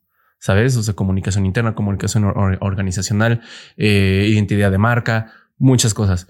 Un mecatrónico igual puede hacer un buen de cosas y era algo que, que me que, que me genera algo de ruido cuando estaba en, en la carrera que muchos profesores decían, no, pues es que ustedes cuando están en la línea de producción, güey, pues, a, a ti quién te dijo que a mí me, que me interesaba estar en la línea de Sí. producción. O sea, y, y siento que es algo eh, en parte bueno y en parte malo que tiene el ITQ, que es como esta mentalidad de que uno saliendo va a ser mano de obra, ¿no? O de, o de, o de que va a ser un, un elemento mm, eh, de- del que la gente puede prescindir. No te meten o, no te ponen en el canal de que tú puedes hacer todavía más allá de eso y no nada más en cuestión de, mm, de conocimientos, sino también de qué habilidades puedes agarrar tú de, de dirección o de negocios, porque hay ingenieros que también están metidos en ventas y están en Dubai y están en Qatar y están en Houston haciendo un chingo de negocios con jeques petroleros, pero están ahí porque tienen un cierto esquema de habilidades, pero también vienen con una, por así decirlo, una BIOS que les dio la carrera para poder entender qué es lo que están vendiendo y entonces poderles po- poder tener fuerza de negociación. Yo creo que en, en el ITQ te... Hace poco tenía un video que decía no recomendaría el ITQ, para el cual ahora me arrepiento, güey, porque entiendo las cosas diferente. El otro día... Yo, yo justamente en ese video justificaba que el ITQ no estaba chido por las instalaciones, güey. Y el otro día hicieron un recorrido del campus norte, que es donde está ya mecatrónica, que cuando Ah, a mí me tocó mecatrónica, el campus donde yo estudiaba mecatrónica estaba pinche, güey. Y el de ahorita está muy chingón. O sea, para el momento en que yo publiqué ese video, pues ya no le hacía justicia a la hora campus de mecatrónica del ITQ, güey. Sí. Y lo que fui aprendiendo también es que esas habilidades extras para poder salir y negociar y, y crecer personalmente fuera de lo técnico, creo que te las dan como por debajo del agua, así como de, pues tú resuelve como puedas. O sea, quitamos lo técnico, güey. Tú tienes que tener esa gestión o, o ese conocimiento personal de, oye, pues aquí no nos dan esto, yo veo cómo lo resuelvo. Ujú. Y hay una sociedad de alumnos, hay una con, con organizaciones muy buenas y eventos muy buenos que si te posicionas, desarrollas esas habilidades, pero no te lo dicen como materia, ¿sabes? Y hay equipos deportivos de muy alto nivel, ¿sabes? Donde también desarrollas ese, ese equipo de trabajo, eso mismo networking, lo puedes hacer ahí, ¿sabes? Pero siento que estamos acostumbrados y yo entro en ese papel que llego a otra universidad y me dicen, ah, tienes tu materia de desarrollo personal. Ah, gracias, yo necesitaba esa materia. Porque sientes que te la tienen que dar peladita y en la boca, güey. Claro. Cuando realmente no sé cómo se aprende, no sé cuál es el proceso cognitivo eh, más eficiente, pero para mí es ese, de que me digas, oye, aquí está tu materia, ve y tómala, por favor. Ah, claro, en lugar de ir a buscarla por otro medio y creo que donde más se aprende es en el proceso experimental de que, ah, no mames, no sabía, hasta ahorita que llegué al trabajo, debía haber estado en el equipo y hay gente que ya trae otro chip que se va tropezando, o sea, ni siquiera se va encontrando con ese tipo de situaciones y por cagada llegó y aprendió esas habilidades que creo que el ITQ te da eso. O sea, gente que lo relaciono con el profe, con el profe Ramón, Saludos. Saludos para el profe Ramón, gran profe, que se fue encontrando con eso. O sea, él no tenía esas habilidades, la escuela no se las dio y él tuvo que ir improvisando y que, ah, no me gusta este campo, güey, me voy por acá. O yo nunca, él decía, él lo dijo en el podcast, yo nunca creí ser profe, o sea, lo, no sé si lo satanizaba, pero nunca se imaginó así. Y ahora es algo que le apasiona, güey. Y si la universidad te hubiera dado esas herramientas como materia, dices, ah, no mames, te hubiera despertado, probablemente eh, te hubiera explotado la tacha antes. Pero tienes que toparte con pared y darte los putazos. Creo que así hemos aprendido mucho mejor. Y siento que estamos acostumbrados a, otro sistema que también puede funcionar. O sea, digo, no hay buenos ni malos. Simplemente encasíllate en donde debes estar encasillado según tu, pues, lo que has crecido, tu contexto, etcétera. Sí, y creo que hablando otra vez del, del ITQ, creo que sí tienen como que cierta intención de que los alumnos salgan preparados para, para puestos eh, más altos.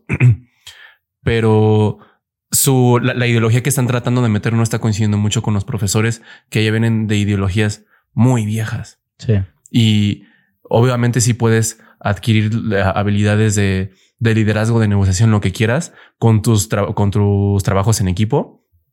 Eh, y es lo que decías, igual y no te la dan directamente, pero sí con cierto modelo de, de, de trabajo lo puedes adquirir, ¿no? Pero sí, o sea, siento que, que en general eh, les, hace falta como que eh, o, meter gente fresca o, o, capacitar a los profes para que, para, para que inspiren a los alumnos a hacer cosas más allá, pero no nada más dentro de lo que es los proyectos, sino, o sea, no, no de aprender más herramientas de que si lenguajes de programación o que si de electrónica o lo que sea, sino decir, güey, no, no, mi equipo no está valiendo madre. O sea, todas las prácticas las entregamos bien tarde. Eh, un güey trae una parte de circuito y otro güey trae otra y no funcionan ya cuando, cuando los juntas. Eh, o sea, obviamente algo se está haciendo mal y, y, muchos alumnos que están llegando al ITQ porque digo, no es obviamente por, por, por criticar a nadie.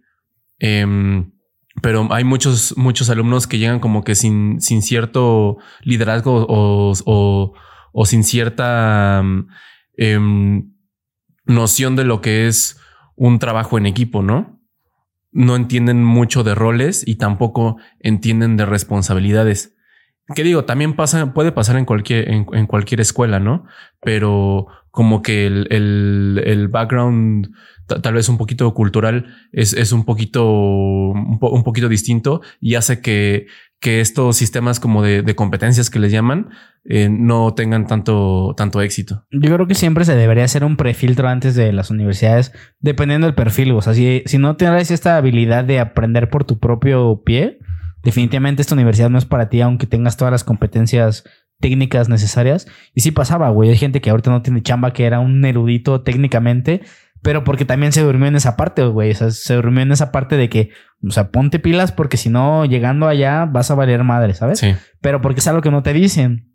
Si te lo dijeran de alguna manera, otra vez con complicidad con los profes, siento que el mensaje está bien, solo no está bien la ejecución. Exacto. Y si... hay una muy buena intención, pero no hay mentores. Siento yo. Sí, y, creo que están, no sé si está en la responsabilidad de los profes otra vez o en la responsabilidad de los alumnos de que, oye, carnal, yo estoy viendo que, que le pones pilas bien chingón para la escuela, pero oye, también vente para acá, vamos a las chelas, ¿sabes? O sea, socializa porque eso también es un incentivo bien cabrón, ¿sabes? O sea, no es lo mismo alguien que está clavado en su materia, en su clase técnicamente y, muy clavado con sacar buen promedio o cuidar beca o lo que tú quieras. Sí. Y también hay una línea muy delgada en decirle al otro güey, oye, invítalo, güey. O sea, nosotros vamos a pistear de miércoles a domingo. No te quita nada invitarlo un día para también integrarlo, ¿sabes?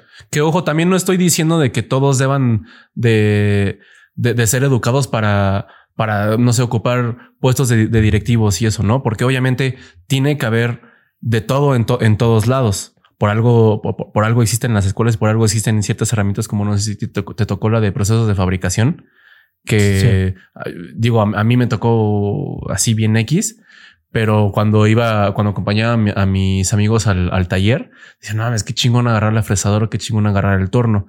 Y ahorita que dijiste lo de, lo de, de, irse a pistear con los profes y así, güey, una vez en, en frente del ITQ, yo me encontré unos vatos de mecánica que estaban pisteando con el jefe del, del taller- de un taller de mecánica, creo. Sí. Y güey, esas, esas habilidades también se necesitan porque imagínate esos güeyes como eh, egresando llegaron a, a una empresa que los contrató y se hicieron súper camaradas del güey que se, de- que se encarga de, de prestar todo el herramental. Y empezaron como que a generar cierta relación y, a- y los compañeros se dieron cuenta así como de no mames que te llevas chido con ese güey. Simón es a toda madre. No mames, a mí nunca me quiere prestar quién sabe qué madres o la chingada.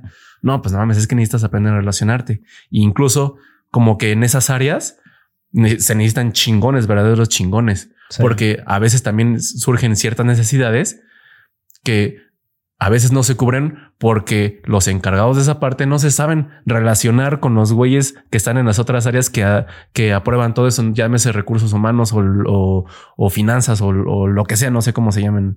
Y lo que aprendes técnicamente con ellos. O sea, si tú invitas a alguien de herramientas a una, a, a una plática, aunque sea, todo lo que te puede decir y, y vas, esa información que tú vas teniendo de manera orgánica, por así decirlo, en Sí. esta cuestión de mercadotecnia y intercambios, de manera orgánica, está, orgánica te está platicando todo lo que tú de alguna manera tenías que experimentar de manera empírica, güey. Sí. Entonces, eh, esas habilidades creo que son bien destacadas y pocas veces se tienen, ¿sabes? Pero es como ese vencer ese miedito de, ay, güey, valdrá la pena invitarlo, güey, tú invita a todo al que puedas y únalo y, y- y también es como parte de romper este ego de decir, no mames, ese güey, qué pedo, ¿sabes? Y perder el miedo, güey, porque incluso también eh, me, me viene a la mente un- una ocasión que me quedé, que me quedé trabajando hasta tarde en, en mi trabajo en el que estoy ahorita y me quedé con el, con, con el top de, de nuestro equipo, ¿no? Que es un vato que, que viene de, de India y vive en Estados Unidos y trabaja directamente con el cliente. Estábamos ejecutando algún, algún proceso, tratando de replicar algún error y en lo que cargaba la pinche plataforma que a veces tarda minutos en cosas que deberían de tomar mil- milésimas, em, no- nos pusimos a hablar y me dijo, ah, entonces este, tú trabajas acá. Ah, sí. Oye, y te acabas de graduar, ¿verdad? Y yo, sí, sí me acabo de graduar. ¿En qué te graduaste? No, pues en mecatrónica. Ah, ok. No, este, pues Tata es muy buena empresa. Me empezó a contar así prácticamente su vida de que él trabajó en Tata, luego de que este otra empresa lo contrató. Ah, porque para esto Tata en, en India es una empresa de India. Es prácticamente como trabajar en el gobierno. O sea, cubre tantas cosas que, mm, que est- estar trabajando en Tata es un orgullo familiar muy cabrón. Entonces, eh, para ellos culturalmente trabajar en Tata es significa lo máximo y me estaba platicando de que ya después se cambió a otra consultora y después ya lo contrataron directamente lo- los clientes y pasamos de, de ejecutar un test case a estar hablando de Breaking Bad. Sí. Y se rompe un hielo bien cabrón y el Cañón. trabajo se vuelve algo de que, ah, ahora sí retomamos y se vuelve una integración y el trabajo termina así. Sí. Y, te y ya incluso como que las peticiones que, que empiezas a hacer ya se vuelven amenas, ¿sabes? También me viene a la mente, las últimas semanas estuve mucho en contacto con, con un business analyst de otro equipo que um, es de Argentina. Y pues al principio que yo como que tenía miedo porque me advirtieron que ciertos, ci- ciertos roles dentro de ciertos equipos eh, había que ser muy cuidadoso para, para, para co- contactarse con ellos porque pues no sabes cómo, cómo puedan reaccionar, ¿no? Igual y te pueden reportar porque, pues, ¿por qué este compa me está preguntando cosas tan sencillas, no? Pero llegó un punto en el que nos empezamos a comunicar tanto y le dije, oye, no, discúlpame que te esté preguntando tanto, que te están dando toda la lata. Hombre, che, por favor, pregúntame. Yo, mi- mientras más preguntas, más aprendo. Yo digo, güey, qué chingón que alguien que está como que en una posición en la que tal vez tiene más control sobre otras personas tenga como esa apertura a colaborar más en, en, en partes más, más básicas. Y eso te facilita a ti muy cañón el trabajo porque el equipo al que él pertenece es uno en el que a mí me, me cuesta muchísimo trabajo poder recibir como información de por qué están fallando ciertas cosas o si ya tienen errores reportados, avances de ciertos errores. Y con él es rapidísimo. Sí, eso, eso lo ligo mucho con un concepto que, que tengo muy, cla- muy clavado en, en- en el podcast y que pregunto mucho sobre los, los mentores, güey. Sí, O sea, y el empezar a detectar esas personas que son clave, que son unos eruditos en el área y que muchas veces no se nota, güey, porque tienen esa, esa sutileza de decirte las cosas. Yo platicaba con, con Michelle Arias hace, hace un, un rato.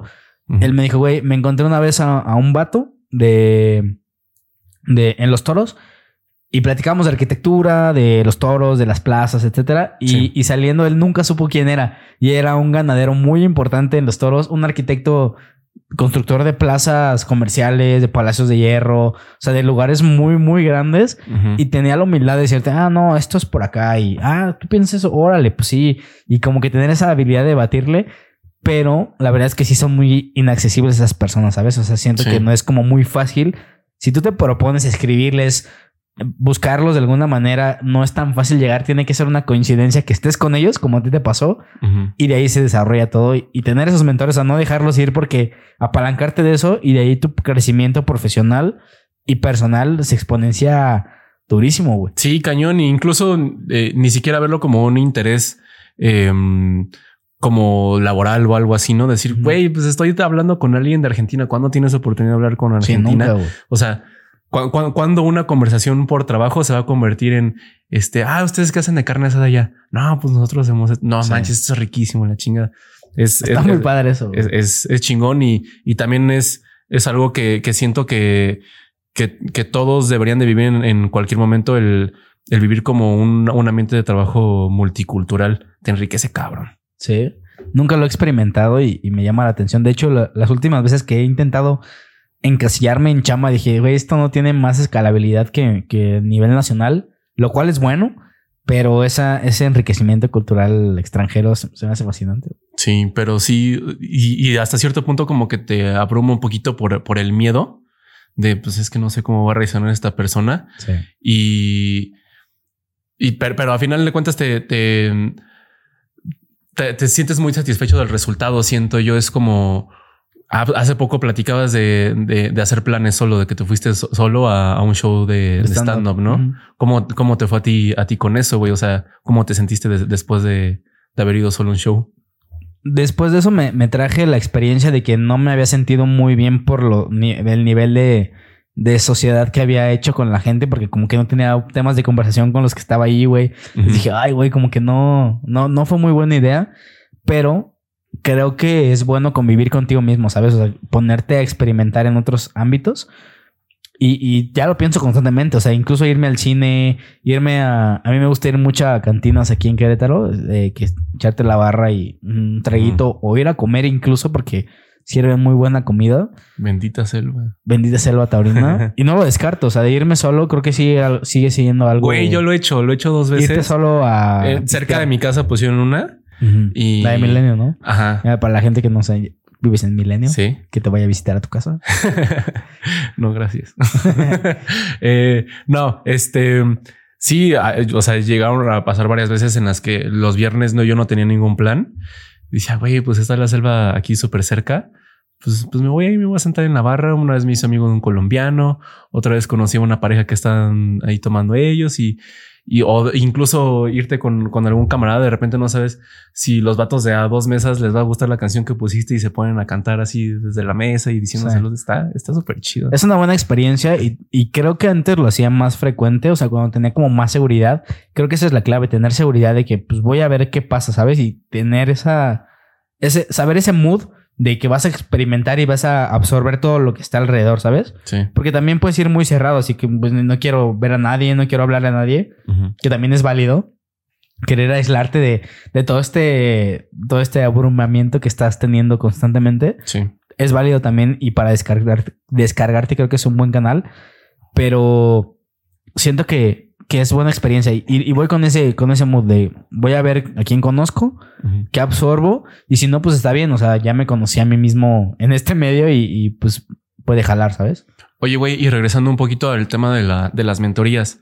em, obviamente, cuando uno tiene una persona que admira, que, que admira a cierto nivel, toma mucho en cuenta su, su opinión, ¿no?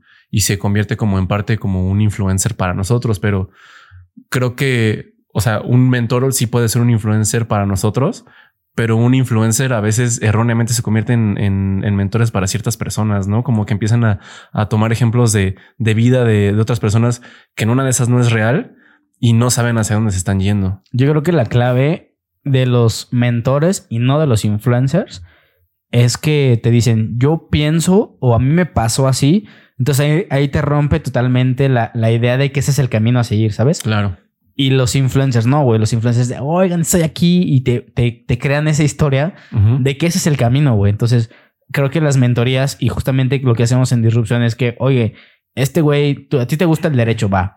Este güey está en derecho por tal, tal y tal, y te va a platicar el ejemplo y empieza así, oye, pues yo estoy aquí, esta es mi historia, y ya después si quieres adoptarla. De hecho, ese, ese es un tema que traigo anotado que quiero desarrollar un poquito más.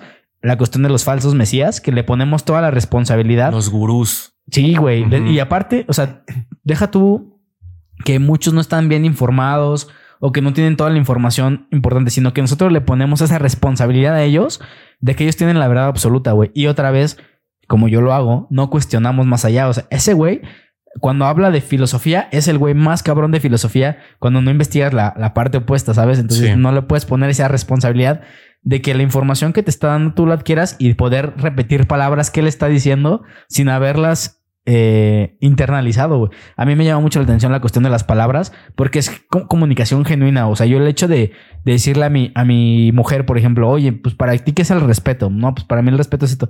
Y llegar a un acuerdo, decir, órale, sí es cierto. O sea, hay una diferencia entre tu criterio de respeto y el mío, güey. Ujú. Entonces yo ahí aprendí que las palabras tienen un poder impresionante y lo que tú estás diciendo, pues qué representa para mí y yo crearme mi propio criterio de cada una de las palabras. Y son palabras bien, bien, bien básicas, pero que si no logras esa comunicación para llegar a una, una buena sinergia, no trasciende nada. Incluso el amor, o sea, para, ti, para ti qué es el amor, no, pues para mí el, el amor es tal, tal, tal. Y te chocas con otro concepto y dices, no mames, ¿qué estoy haciendo aquí? ¿Sabes? Sí. pero son palabras bien básicas que se llevan a comunicación que si nunca las estableces de un principio, ya vale madres. Y es igual con un creador o un influencer. Si no, si no estableces de que, ok, este es el contexto de este canal, si no va por ahí mi contexto, creo que lo que puede decir él me puede ser peligroso y no puede funcionar muy bien. No sé si, Sí.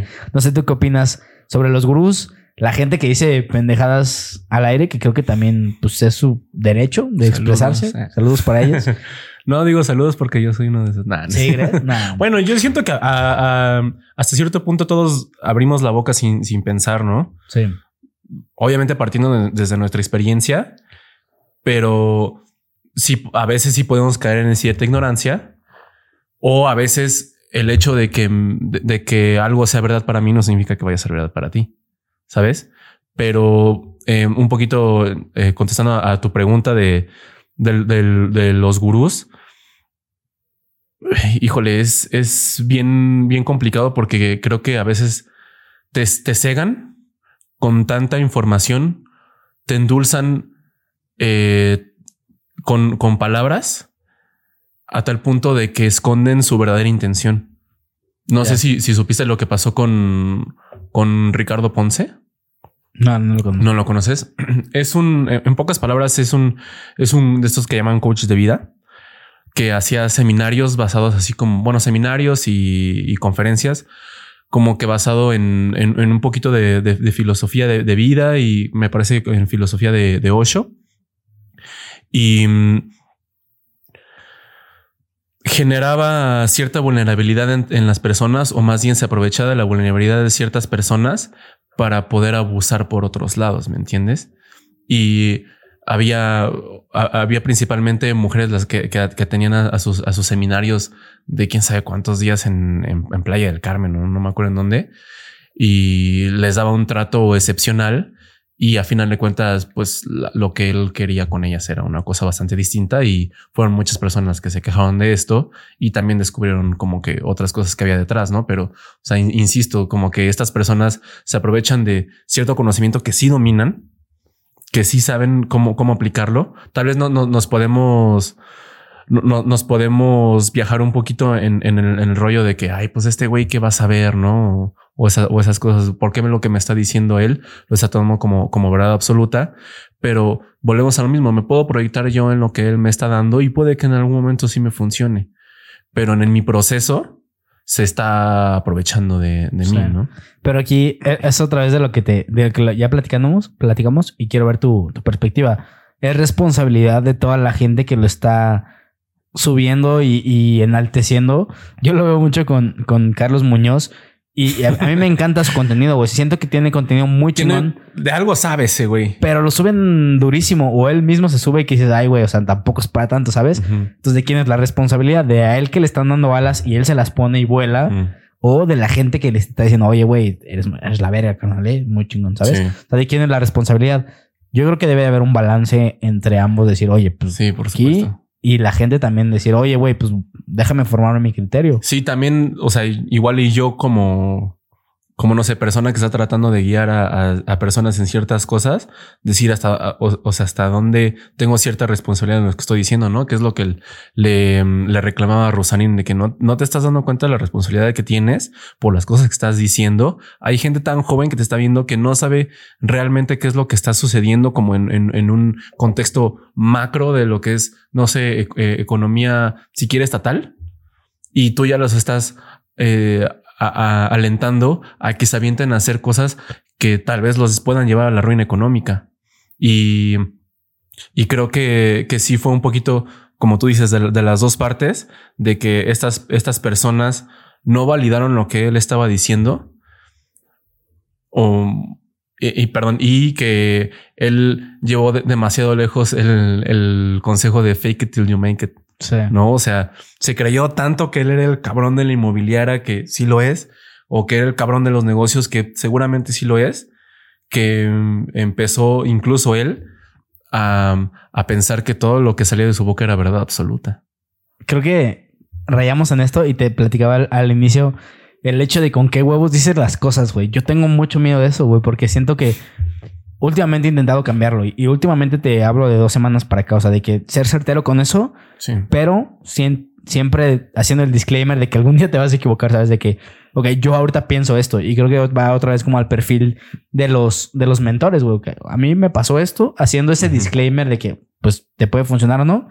Y yo siento que igual con, con las ideas de que, güey, o ahorita pienso esto, no sé si en algún futuro cambie y no sé si porque algún, de, de alguna manera estás indexando esta información en una plataforma que te pueden decir, oye, güey, tú pensabas así, pinche tal, güey. Y ahorita puedas cambiarlo, de cierto, como blindándote para algún momento futuro. O simplemente lo, lo veía también con, con, con las marcas. El otro día escuchaba un güey que, que le dicen el gurú inmobiliario. No sé si lo conozcas desde aquí de Querétaro. Que hablaba mucho de las marcas personales y, y, te romantizan el oído de, sí, es cierto, debes de tener tú una marca personal porque desarrollas y creces y, y, eh, ves la contraparte de, de tener una marca personal, pues eres una persona, no puedes, tienes, tu esencia es ser subjetivo, güey. Si te objetizas, dejas de ser humano. O sea, no, no hay manera en la que tú seas tan congruente todo el tiempo porque eres un humano que la va a cagar en algo, ¿sabes? Y entonces ves las dos posturas y dices, ok, ¿qué criterio tomo yo? Y ahí está lo bonito de poder hacer una síntesis de esas dos. Sí. Pero hay gente que te romantiza en el oído y sí es cierto, tengo que ser una marca. Hoy voy a proponerme hacer mi marca personal y te pierdes en eso hasta que pues, vale madre. güey. Y es que hay como una línea muy delgada entre qué es una marca personal y qué es una identidad personal, ¿no? Sí. Lo- o sea, lo vemos, podemos regresar al ejemplo de, de los youtubers, la gente que hace contenido en internet, ¿no? Puede que ellos estén jugando como, como un papel, por ejemplo, el escorpión dorado, ¿no? Ese güey es un personaje. Alex Montiel no es el escorpión dorado. Puede que saque ciertas cosas que Alex Montiel en, en cierto momento piense, pero no las va a decir porque pues no va de acuerdo a, realmente a su persona, ¿no? O sea, nosotros Sí. podemos, po- podemos tener de repente ciertas ideas, pero ya después recapacitamos y decimos, Nel, no va por ahí. Y el, el hecho de tener como que otro, otra, otra cara que siento que es muy diferente a ser hipócrita, pero tener como que un cierto espacio, un cierta, una cierta plataforma para poder decir esas cosas que no te puedes permitir decir tú, pues también, ta- también es válido, pero siempre y cuando, insisto, las puedas diferenciar, ¿no? Sí, sepas eh, diferenciar entre esas dos posturas. Déjame hacer una pausa o algo. ¿Escucha? Chido. Sí. Te decía de. Yo lo, lo- lo logro como aterrizar a los personajes dependiendo las etapas en las que estás, güey. Por ejemplo, eh, y las etapas del día a día, güey. Por ejemplo, cuando eres un trabajador, siento que no eres la misma persona que cuando llegas a tu casa y eres pareja. Y siento Mm. que no eres la misma persona que eres cuando, cuando eres hijo, güey, ¿sabes?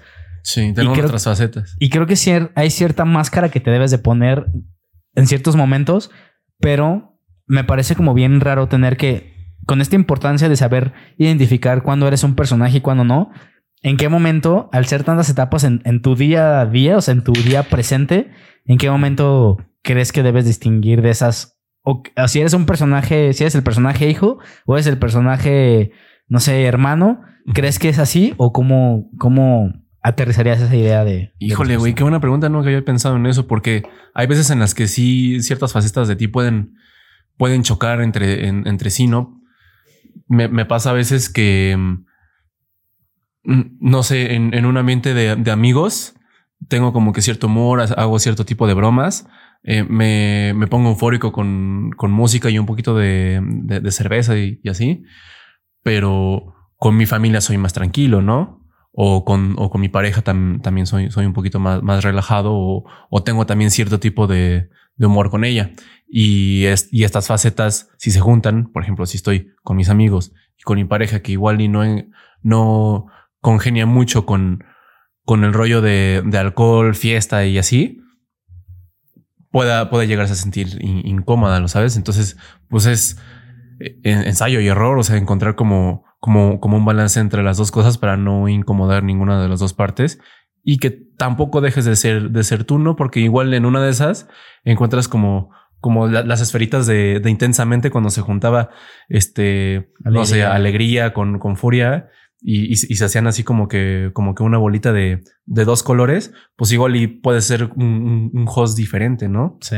Y puede llevar a ser justamente alguien muy distante de lo que eres todo el tiempo. Yo creo que Sí. algo bien básico y, y de lo que debemos partir todo el tiempo es de este como autocuidado o autoconocimiento de saber así lo más básico que eres, güey. O sea, soy respetuoso, soy tolerante ante esto y soy esto, nada más. O sea, y a partir de ahí, construir todos los demás personajes o todas las demás máscaras que te vas a, a- Sí. a llevar, porque es mucho más fácil respetar tres o cuatro parámetros a respetar X o N número de parámetros, ¿no? Sí, permitir de, repente ciertas cosas o, o también negarte cierto tipo de cosas.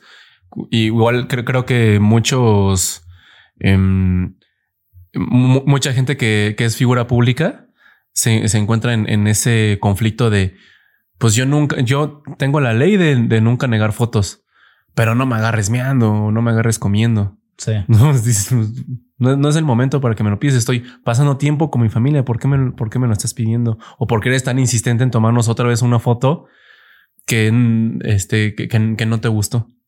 ¿Sabes? Cuando va a salir realmente igual. Que es algo que comentaba Franco Escamilla, de que fue un evento de, de, de- de su hija y que una amiga de su esposa se acercó y, oye, este, una foto, ¿no? Ah, sí. Foto, órale. Hay otra porque no me gustó cómo salió. Salió bien fea. ¿Para qué? Si va a salir igual, le dice. No y la amiga se súper enojó y, y ya no le habla a, a la esposa de Franco, pero No pues lo, o sea, lo entiendes, ¿no? Dices, hey, pues el vato está tratando de ser un, un papá. ¿Por qué lo tienes que ir a, a hostigar con, con cosas eh, que no son acordes al momento que él está viviendo? Sí. Otra de las cosas que ahorita entendiendo o intentando entender tanto a Franco como a la esposa como a la persona, creo que ayer fue que estuve en un momento con, con mucha gente. Te pidieron muchas fotos. Me pidieron muchas fotos. Güey, nunca me han pedido una foto. Ojalá nunca me pidieron una foto porque no sé cómo actuaría con eso. Digo, está, ha de estar chido, pero nunca me han pedido. Y, y empecé a ver un buen de personalidades. O sea, como que cada... a- había una acción y cada persona actuaba diferente a eso, güey. Lo cual me parece fascinante como... Fascinante y abrumador. Como cada persona tiene su mundo y decide en base, con base en, en- en lo que ellos han vivido y tienen ese momento, ¿sabes?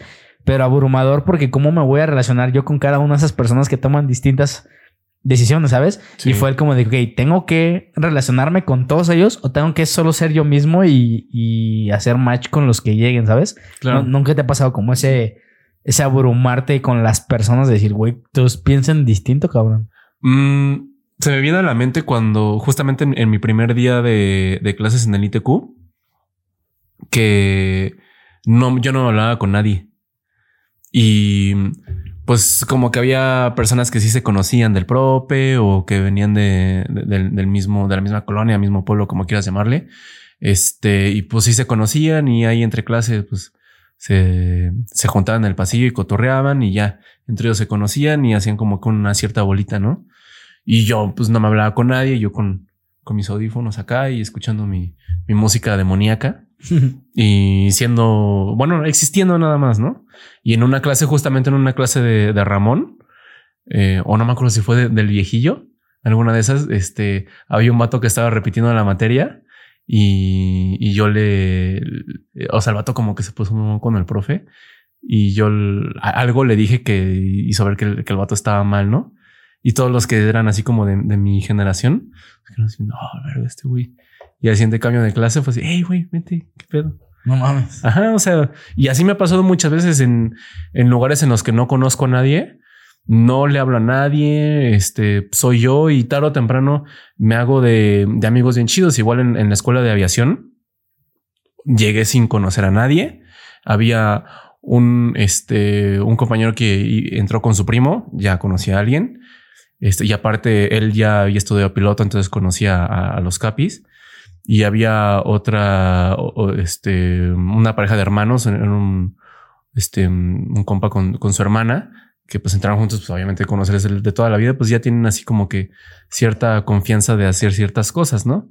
Pero pues uno sin llegar a conocer a nadie, pues ¿qué hace? Pues ser uno mismo, contestar este, lo que se sabe, participar en la clase. Y ahorita te puedo decir que tengo muy buenos amigos que, que salieron ahí. Igual no frecuento mucho, pero, pero sí hemos, hemos mantenido una, una buena relación, tanto eh, a, veces laboral como, como de amistad muy chida. Pero a mí me, me parece como bien extraño cómo estar en un momento tan incómodo de decir, güey, ¿qué, ¿qué hago? ¿Qué digo? Y sobre todo cuando son nichos muy pequeños, sobre todo en aviación. O sea, son nichos que la gente conoce específicamente. O una clase, o sea, cuando alguien está repitiendo, ese güey ya la vivió. O sea, ese güey ya sabe al menos algo. Sí. ¿Cómo tú puedes aportar también a estos güeyes que están aprendiendo esa? O sea, ¿cómo puedes aportar tú y qué valentía y qué huevos de decir, yo tengo la verdad o yo puedo tener una opinión sobre esto, ¿sabes? Sí. Pero creo que el romper el hielo siempre hay una estrategia clave en eso, güey. No sé. Yo últimamente no sé cómo me re- relacionaría con un grupo.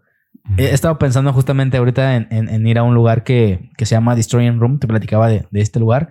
Es un lugar donde se pone un DJ y empieza a tocar. Y va gente literal con un compa o tres compas a echar chela y escuchar música Y existir así. existir, justamente, güey. Y está padrísimo. O sea, me suena fascinante yo poder ir solo a existir ahí, güey, ¿sabes? Es la próxima experiencia que voy a hacer. Y, y es saber cómo reaccionamos a, a esta interacción donde a lo mejor, pues no pasa nada si no interactúas con el otro güey, porque no hay como un fin, como una clase que sí es pasar la materia y de cierta manera sí, te orillan a trabajar en equipo en algunas madres.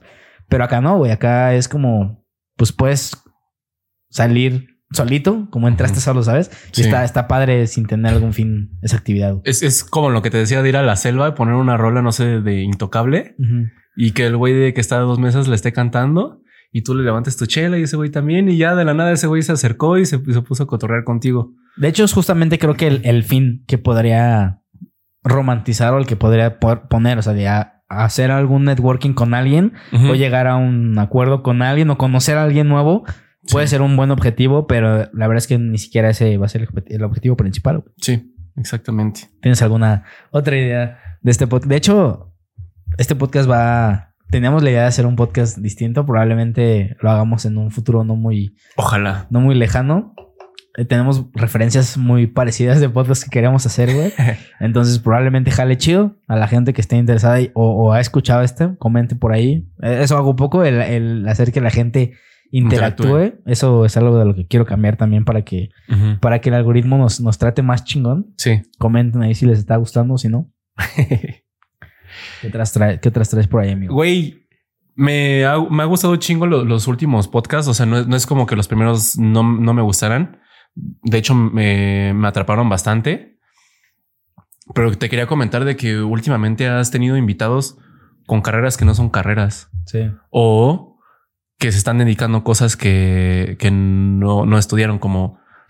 Ay, discúlpame, se me fue, se me fue el nombre de, de, de tu invitado con el, con el peinado acá bien perrón que, que jamás he visto, güey. Un compa de, de cabello largo de- y de, saco bastante elegante el compa. ¿Te saco? Ajá. ¿Cuál fue? ¿Fue hace mucho? No, es uno de los, de los episodios más recientes. Em, ¿Quién será, güey? No me acuerdo, güey. A ver, búscalo, güey. A ver.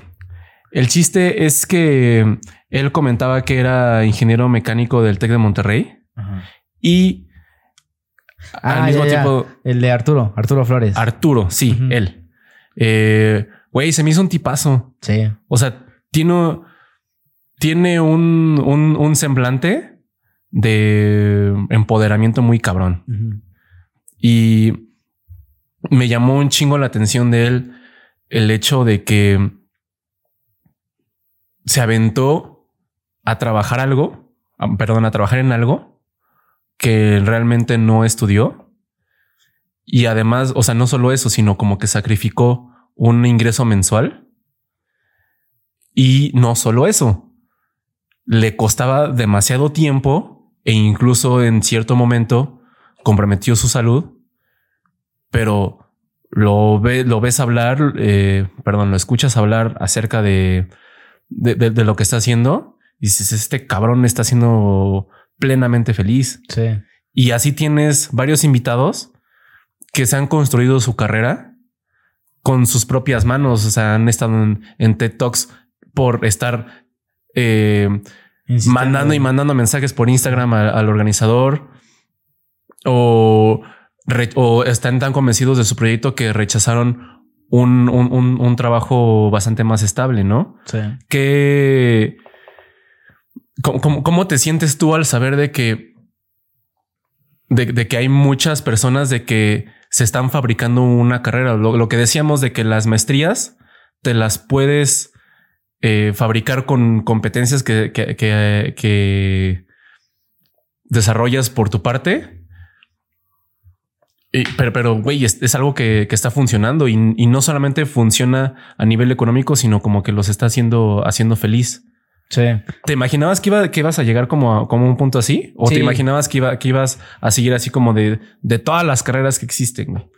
Pues la, la verdad es que sí pensaba en, en- en ir abriendo carreras o ir abriendo episodios con carreras totalmente innovadoras o nuevas. De hecho, ¿no? cada vez me topo más con el problema de qué título le voy a poner a esta persona porque no sé qué hace exactamente. Sí. Porque es una carrera que está formando totalmente nueva. Ujú. Y, y creo que con Arturo empezó el, güey, el cómo le pongo al capítulo, ¿sabes? El último también, que, es, que se llama el capítulo creativo, dije, Ujú. está muy, muy ambiguo, o sea, no, no me dice nada, pero la idea es no clasificarte en una sola carrera. Sí. Pero sí, justamente la idea era esa, que la gente llegara aquí y planteara alternativas o instancias que la gente pudiera decir, no mames, yo también puedo hacer eso, yo también puedo ir por acá y empezar a hacer, hacerlas pensar y decir, yo también puedo irme por este otro camino, yo tengo estas herramientas. Y, y fíjate que personalmente sí imponen a esas personas, sabes que... Cabrón, güey. Sabes que tú estás a lo mejor en un momento no muy chido o también chido, pero no tan chido como ellos. O sea, siento que ellos trabajando llegaron a una eureka. O sea, que dijeron, aquí es, voy a empezar de cero, me la voy a pelar como sea. Voy a, voy, voy a emprender un negocio con material fiado, güey. Sí. ¿Quién hace eso? Y, y le apuestan, dicen, bueno, pues a ver qué sale, güey, ¿sabes? Siento que si tienen ciertas características de, de resiliencia que no sé si todos ten- tenemos al, al poder decir, pues ni pedo, voy a, esto es lo que tengo y vamos a echarle. Y, o, o fortuna, no sé, no sé cómo llamarle, pero tienen, creo que un perfil muy marcado de seguir, seguir, seguir. Creo, creo que nosotros también lo tenemos.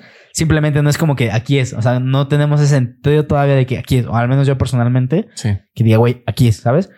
Pero al terminar muchas pláticas de estas, y me pasó la primera vez con un güey que se llama Diego San Román, que es mi primo, Sí. llega con tanto, con tanto punch, con tanta energía y fuerza que me abruma, güey. Yo termino drenado de que no mames, este güey es la verga en lo que hace, ¿sabes? Sí. Y ya tengo obviamente alternativas y procesos para deslindarme de eso, porque esta gente neta llega con un punch y yo termino, no mames, abrumado por ellos. Justamente con Arturo me pasó, dije, güey, es que habla hermoso, güey. O sea, ¿cómo le hace? ¿Cómo está tan seguro, tan convincente? Pero pues su experiencia y lo que ha vivido lo lleva a hablar así, ¿no? Pero te, te impacta decir. Sí, güey, te sientes chiquito de saber de que hay alguien que dejó una, una comodidad para llegar a una posición en la que se siente más pleno y más feliz Sí. y que aparte se ve, este, se nota que lo está enriqueciendo muy cabrón, o sea, eh, tanto económicamente como personalmente, porque pues para poder convencer a ese tipo de personas de que te compren o, o de que adquieran esos servicios que él, que él ofrece, pues, está cabrón, güey. O sea, te tienes que poner en un nivel muy duro. Sí, catedrático en, O sea, o en- sea- en lo que estás vendiendo. Y eso pasa con, con todos estos invitados que has tenido. O sea, se, le- se les, se les nota una capacidad de, de echar las cosas adelante que yo creo que no hay otra manera de llamarlos que alfas. Sí. Porque son esas personas las que construyen empresas como Apple o como Google, de que, de que empiezan un pinche negocio en su cochera y al rato terminan siendo parte de la lista de los más ricos del mundo. Sí, y siento que son como estos pequeños diamantes en bruto que ya no están tan Cabrón. diamantes o ni tan en bruto porque ya están despuntando que hoy teniendo como ese tacto de decir, ah, acá, güey, ¿sabes? Y, y, y sí ha sido como una coincidencia y también yo estar a la altura, güey. Hace poquito preguntaba, me preguntaba a mí mismo, mí mismo, ¿por qué los TikToks de estas personas no son TikToks don- donde yo hable, güey? O sea, los más trascendentales Sí. no son donde yo salga, güey. Todos estos güeyes están hablando, ¿sabes? Pero obviamente el mérito está en orillar a esas personas o llevarles la plática a exprimir esa respuesta, güey, ¿sabes? Sí. Entonces, el hecho de que yo haya sido selectivo con esa persona, haya llevado a la conversación a donde yo quería y dieran ese contenido y que explotara de cierta manera, me da también a mí el mérito de que estoy haciendo bien el trabajo. Entonces, de esa manera también digo, güey, pues es que estoy a la altura, güey. O sea, mis procesos de preguntas están bien eficientes, mi proceso de invitación está bien eficiente, mi proceso de grabación y distribución está tan eficiente que funciona y cualquier cosa que pueda salir de aquí, estoy lanzando darditos, güey, y a alguno le va a pegar, ¿sabes? Y ya lo puedo ir metrificando y decir, ok, este, este invitado por aquí, este por acá. Pero al final de cuentas también es una moneda al aire, o sea, como puede salir algo bueno, como puede salir algo no tan chido. Simplemente estoy tú a la altura y, y estar respetuoso de la carrera de la otra persona, güey. O sea, Sí. incluso el güey viene, te está dando tu- su tiempo, o sea, al menos ponte igual que él, igual de emocionado que él viene a este espacio para que algo chingón salga y algo va a salir, ¿sabes? Oye, güey, ¿hay alguna parte del crecimiento que estás proyectando tener que te dé miedo? No, no, no entendí tu pregunta. En plan, la- el, el alcance que puedas llegar a tener de que te genere, no sé, como que cierto, ci- cierto tipo de personas que te llegan a comentar este, cierto tipo de cosas o volvernos a lo mismo de las tareas que puedas llegar a delegar o no, o de que te empieza a restar más tiempo de, de tus cosas, porque eso es, eso es- eso es algo que admiro bien cabrón de ti, güey. O sea, terminaste una carrera, trabajas y tienes, y tienes una familia tuya. Y aparte estás generando otros proyectos Sí. que es, o sea, no demandan poquito tiempo. ¿Hay alguna parte de, de, de, de- de cualquiera de todas esas que te genere como cierto miedo? Pues creo que no. O sea, miedo como tal, no. Simplemente creo que voy enfrentándome a nuevos retos, güey. O sea, tengo más tiempo para esto y tengo menos tiempo para esto. Simplemente creo que con mi organización soy bien centrado de que esta es la prioridad. Esto tiene que salir hoy, güey. Y busco la manera en hacerlo. Y otra vez voy como siendo más eficiente en eso, güey. Siento Sí. que no, no tendría como un miedo. Simplemente me gustaría como ir planteando los, los retos y las estructuras bien claras. Y si me piden esto en mi chamba, yo cumplo con eso, güey. Y si me cumple, y si mi podcast me pide hacer seis clips, yo tengo que cumplir con eso, güey, ¿sabes? Y, y es lo mínimo que puedo hacer. Ya lo demás me vale madre. Si a dónde lo subo, a dónde no, ya eso es otro tema. Y el hecho de tener, por ejemplo, herramientas para programar clips, güey, yo si puedo, todos los hago en un día, los programo para toda la semana y ya no me meto a las plataformas y sigo con mi chamba o con mis hijos o haciendo sus videos que también, oye, ya, ya, les- ya los he enseñado a que sepan importar, exportar archivos. Entonces llegan con una USB. De hecho, por aquí está la, la USB. Llegan con la, con la USB Sí. ya con archivos de que, oye, aquí está el audio, aquí está el video de la cámara y aquí está el video del screenshot que grabé, o sea, de- del juego. Me lo puedes editar. Entonces, para mí es mucho más fácil, ya con toda esa información, pues editar un video. Obviamente que si tienes que buscar el video donde está, que sacarlo, que exportar, porque pues el proceso que hice con ellos fue de, oye, esto es este pedo, este es el audio, aquí se graba, y ya solo me entregaron un USB y yo, claro, dámelo y yo lo edito en 10 minutos, ¿sabes? Chingón. Entonces tú eres de esas personas que se avienta todas las batallas, güey.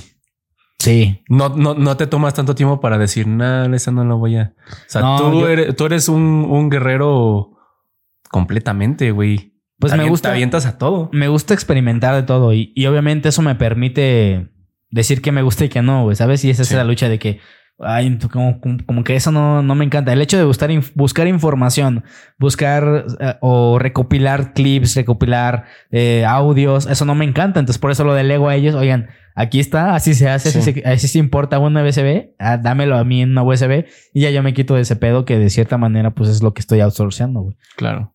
Pero sí me gusta aventarme todas las, todas las batallas posibles y aprender de todo, güey. Si hay cosas que, que digo, ay, no, güey, como, como que eso no me voy, pero son mínimas. ¿Y cómo te, te recompensas a ti mismo por cada cosa que sabes que hiciste bien, güey? O por cada logro eh, chiquito que, que, vas haciendo así, no sé cómo.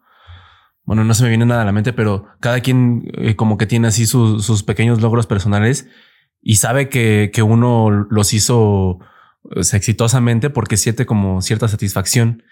Y de repente uno se da como que derecho a ciertos premios, ¿no? ¿Qué haces tú, güey? Creo que no me, no tengo algún método para eso a largo, a corto plazo, pero a largo plazo sí replanteo muchas veces cuando digo, ay, güey, ya, güey, ¿por qué estoy aquí? Es replantear, a, oye, ¿qué has hecho en seis meses? Ve este crecimiento, porque como todo lo tengo digitalizado, metrificado, es como, ah, no, sí es cierto, soy en crecimiento. O sea, la gráfica ya en lugar de ir acá, o sea, en lugar de ir aquí ya va acá, güey, ¿sabes? Entonces ya de esa manera tangible ya se puede, pues, observar. Nice. Aunque pues es difícil saber qué métricas quieres estar midiendo, güey, ¿sabes? O qué, en qué te estás recompensando con cierto tiempo.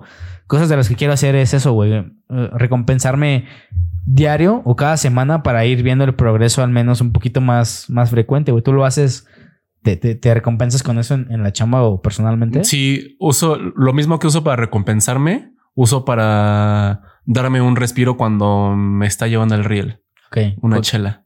¿Sí? Sí. O sea, si digo, tuve una semana del carajo em, y necesito como que un respiro, voy y me echo una chela con, con mi novia o, o, si todavía no es fin de semana, este, en la comida saco mi chela y, me la echo. Pero también lo ves como un premio, así como de que esta semana, o sea, vamos a darlo todo para que el viernes me pueda echar mi chela. Sí, lo Totalmente, ves así. ¿Sí? sí. E incluso, fíjate, mi, mi novia a veces también me hace eso, me hace lo mismo cuando sabe que tuve una semana dura.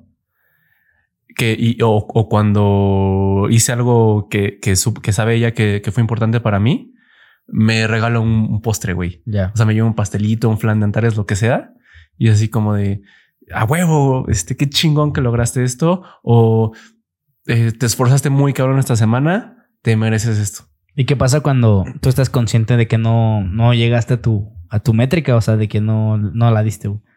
No hay como cierto de que, ay, güey, no me voy a poder chingar mi chela hoy, güey, o esta semana. Porque no estoy dando mi 100, ¿sabes? Pues como que simplemente es resignarse ya, güey. Ya. O sea, eh, igual si, si tuve una semana como muy promedio y sé que no hice lo que esperaba que iba a hacer, pero, pero, tampoco me, me, fue tan mal, pues me doy, me doy mi espacio de, no sé, jugar un ratote o de echarme a ver este, lo que sea. ¿Sabes? Está chido eso. Y, digo, te, decía que estaba constantemente buscando algún otro hobby. Que creo que encontrando el hobby puede ser alguna parte de la recompensa que me, me puede ir dando constantemente. Ándale, sí, justo. mi hobby actual, bueno, que ya llevo casi toda la pandemia con él y a veces ha sido un vicio, es, jugar LOL. No, huevo. Pero. Back to basics. Basics. Sí.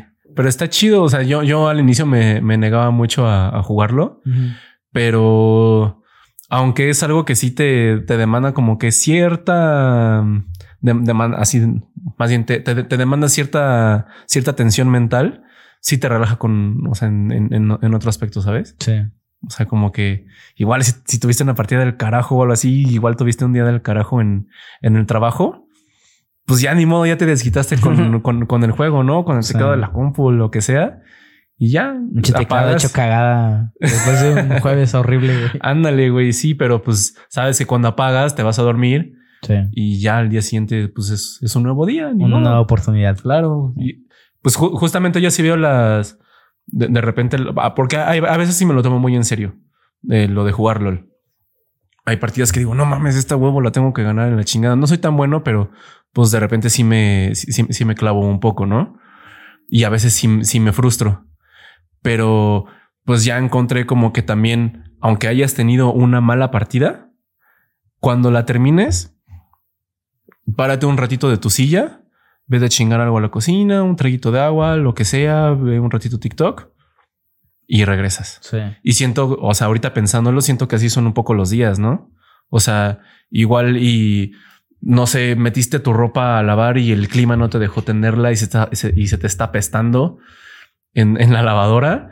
Y además eh, la regaste en cosas del trabajo y además este no sé se, se te quemó algo de lo que estabas haciendo de comer se te pasó un poco o se te olvidó comprar comida. Ya ni modo güey. O sea en, en la noche pues acuéstate ponte algo que te guste em, habla con, con tu pareja, eh, de- descarga todo lo que tengas que descargar sin desquitarte y ya mañana será otro día. Mañana es otra partida. Un momento zen que sí, que sí he tenido, güey, y no sé si que sea como una recompensa como tal. Es, ahorita traigo muy, muy cabrón la canción de Fuentes de Ortiz, de Ed Maverick, ¿la has Ajá. escuchado? Sí, creo que sí. Güey, literal es echarte al piso y esa incomodidad de que el piso está helado, güey, pero, güey, es el momento que tienes que... Y líricamente, bueno, no líricamente, musicalmente es una canción que para mí se me hace una joya, güey. Entonces, es escuchar esos dos minutos, esa canción, y se te reinicia la vida, hermano. Yo también tengo mi, mi canción que, ¿Cuál? que me da para abajo bien cabrón, Sí. pero cuando termino digo, ni pedo, voy a chingarle. Sí. Este es Snuff. eh, originalmente es de Slipknot, Ujú. pero hay una versión de Corey Taylor que es acústica. No mames. Ah, es una joya, güey. la voy a O sea, escuchar.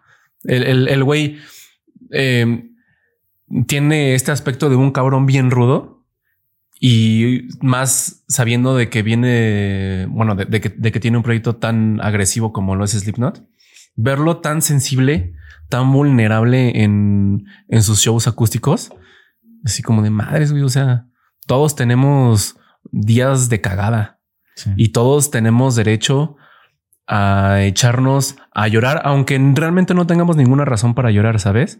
O sea, yo siempre digo, es que esa canción me pega, aunque yo, aunque no traigo nada. O sea, sí, Sí. te, te, te da, te da en cierta parte, ¿no? Es y como, te transmite ca- cabrón, güey. sí, muy cabrón. Y, y- y es, y es muy chido que después de eso es como si te reiniciaras. Igual me pasa cuando estoy muy, muy emputado. Eh, Break Stuff de Limp Bizkit.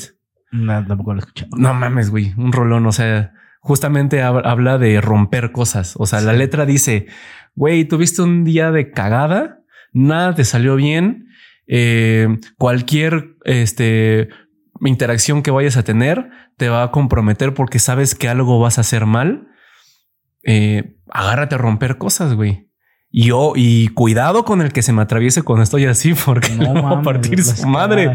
Le va a dejar un moretón del tamaño del rostro. No mames.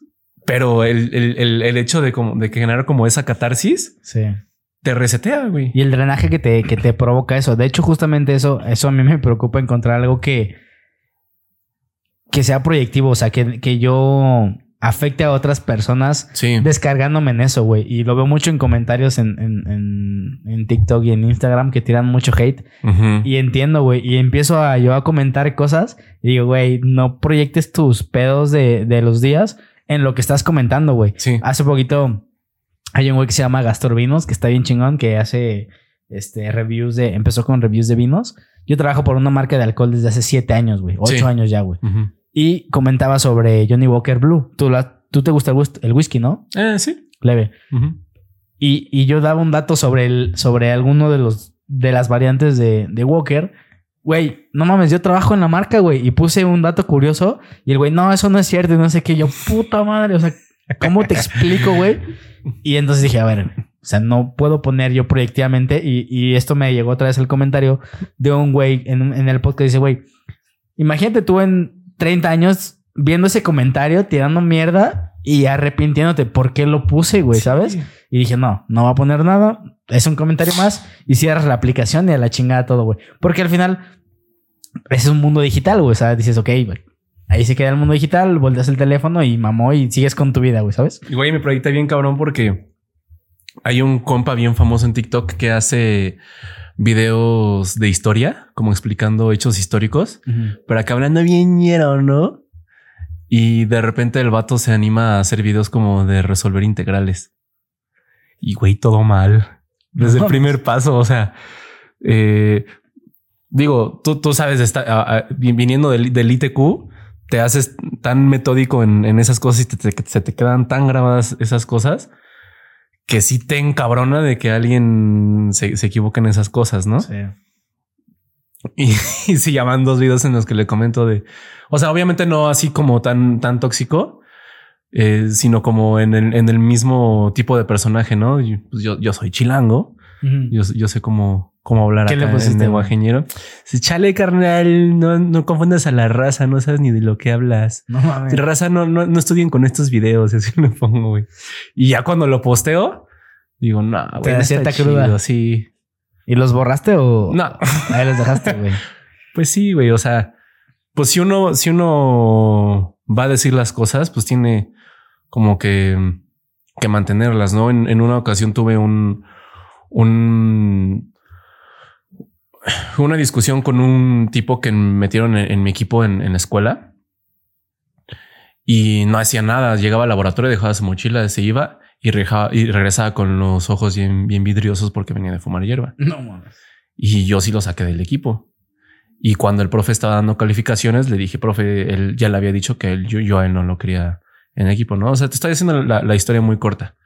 En resumen, cuando el profe le dice a este compa, no, pues no tienes ninguna práctica, ustedes tienen 10 en todo, me voy a, me, me voy a mi, a mi lugar y llega este güey y me dice, este, oye, güey, qué pinche necesidad.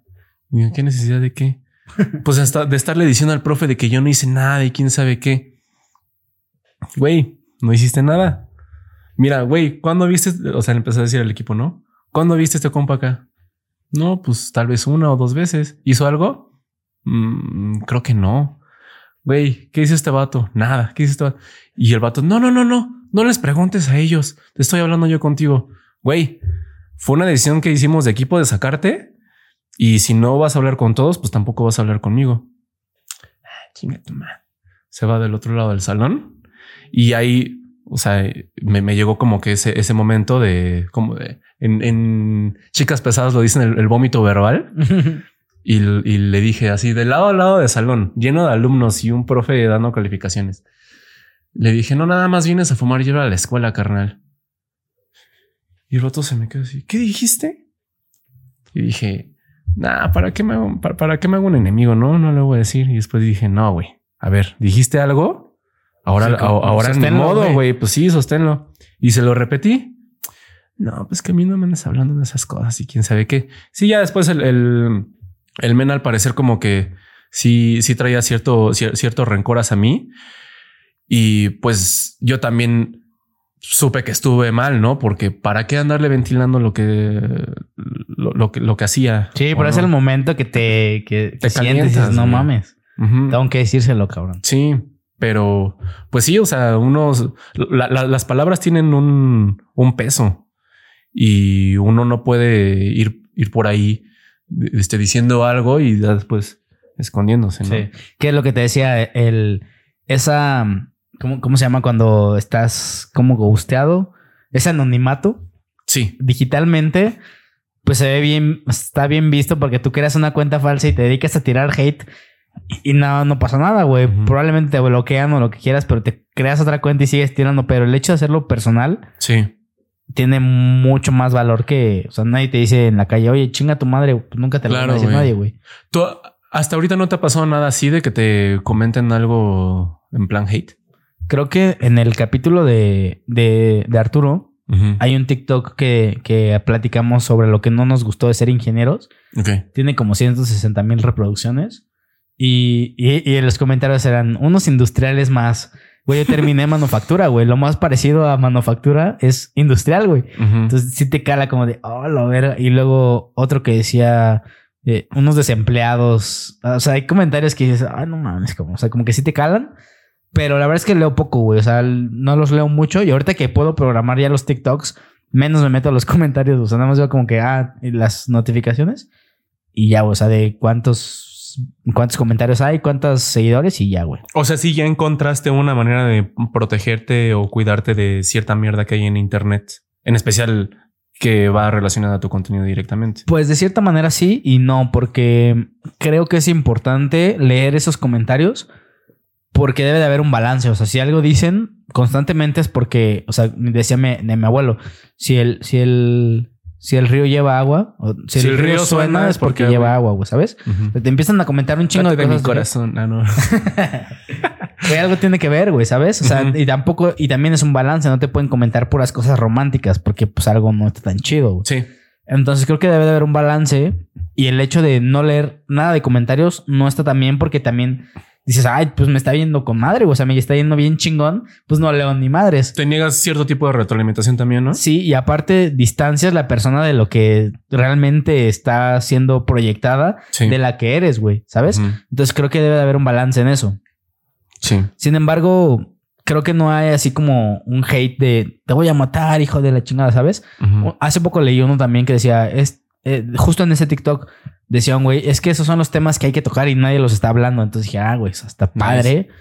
No sé si va bien o mal el comentario, pero de que hay que hablar de eso, claro que hay que hablar de eso. güey. Sí, es un indicador de que al menos esa parte está bien, ¿no? Sí. Y si lo necesitas. Igual salió con el del futbolista que decía que, na- que nunca que nunca te cobraban por jugar y no sé qué y todos comentando de que no, pendejo, ¿sabes? O sea, como que casi siempre le tiran al invitado al que dicen porque te digo casi siempre subo del invitado, como que siempre te, le, le tiran a él y no me no me he arriesgado a subir algo mío Ya.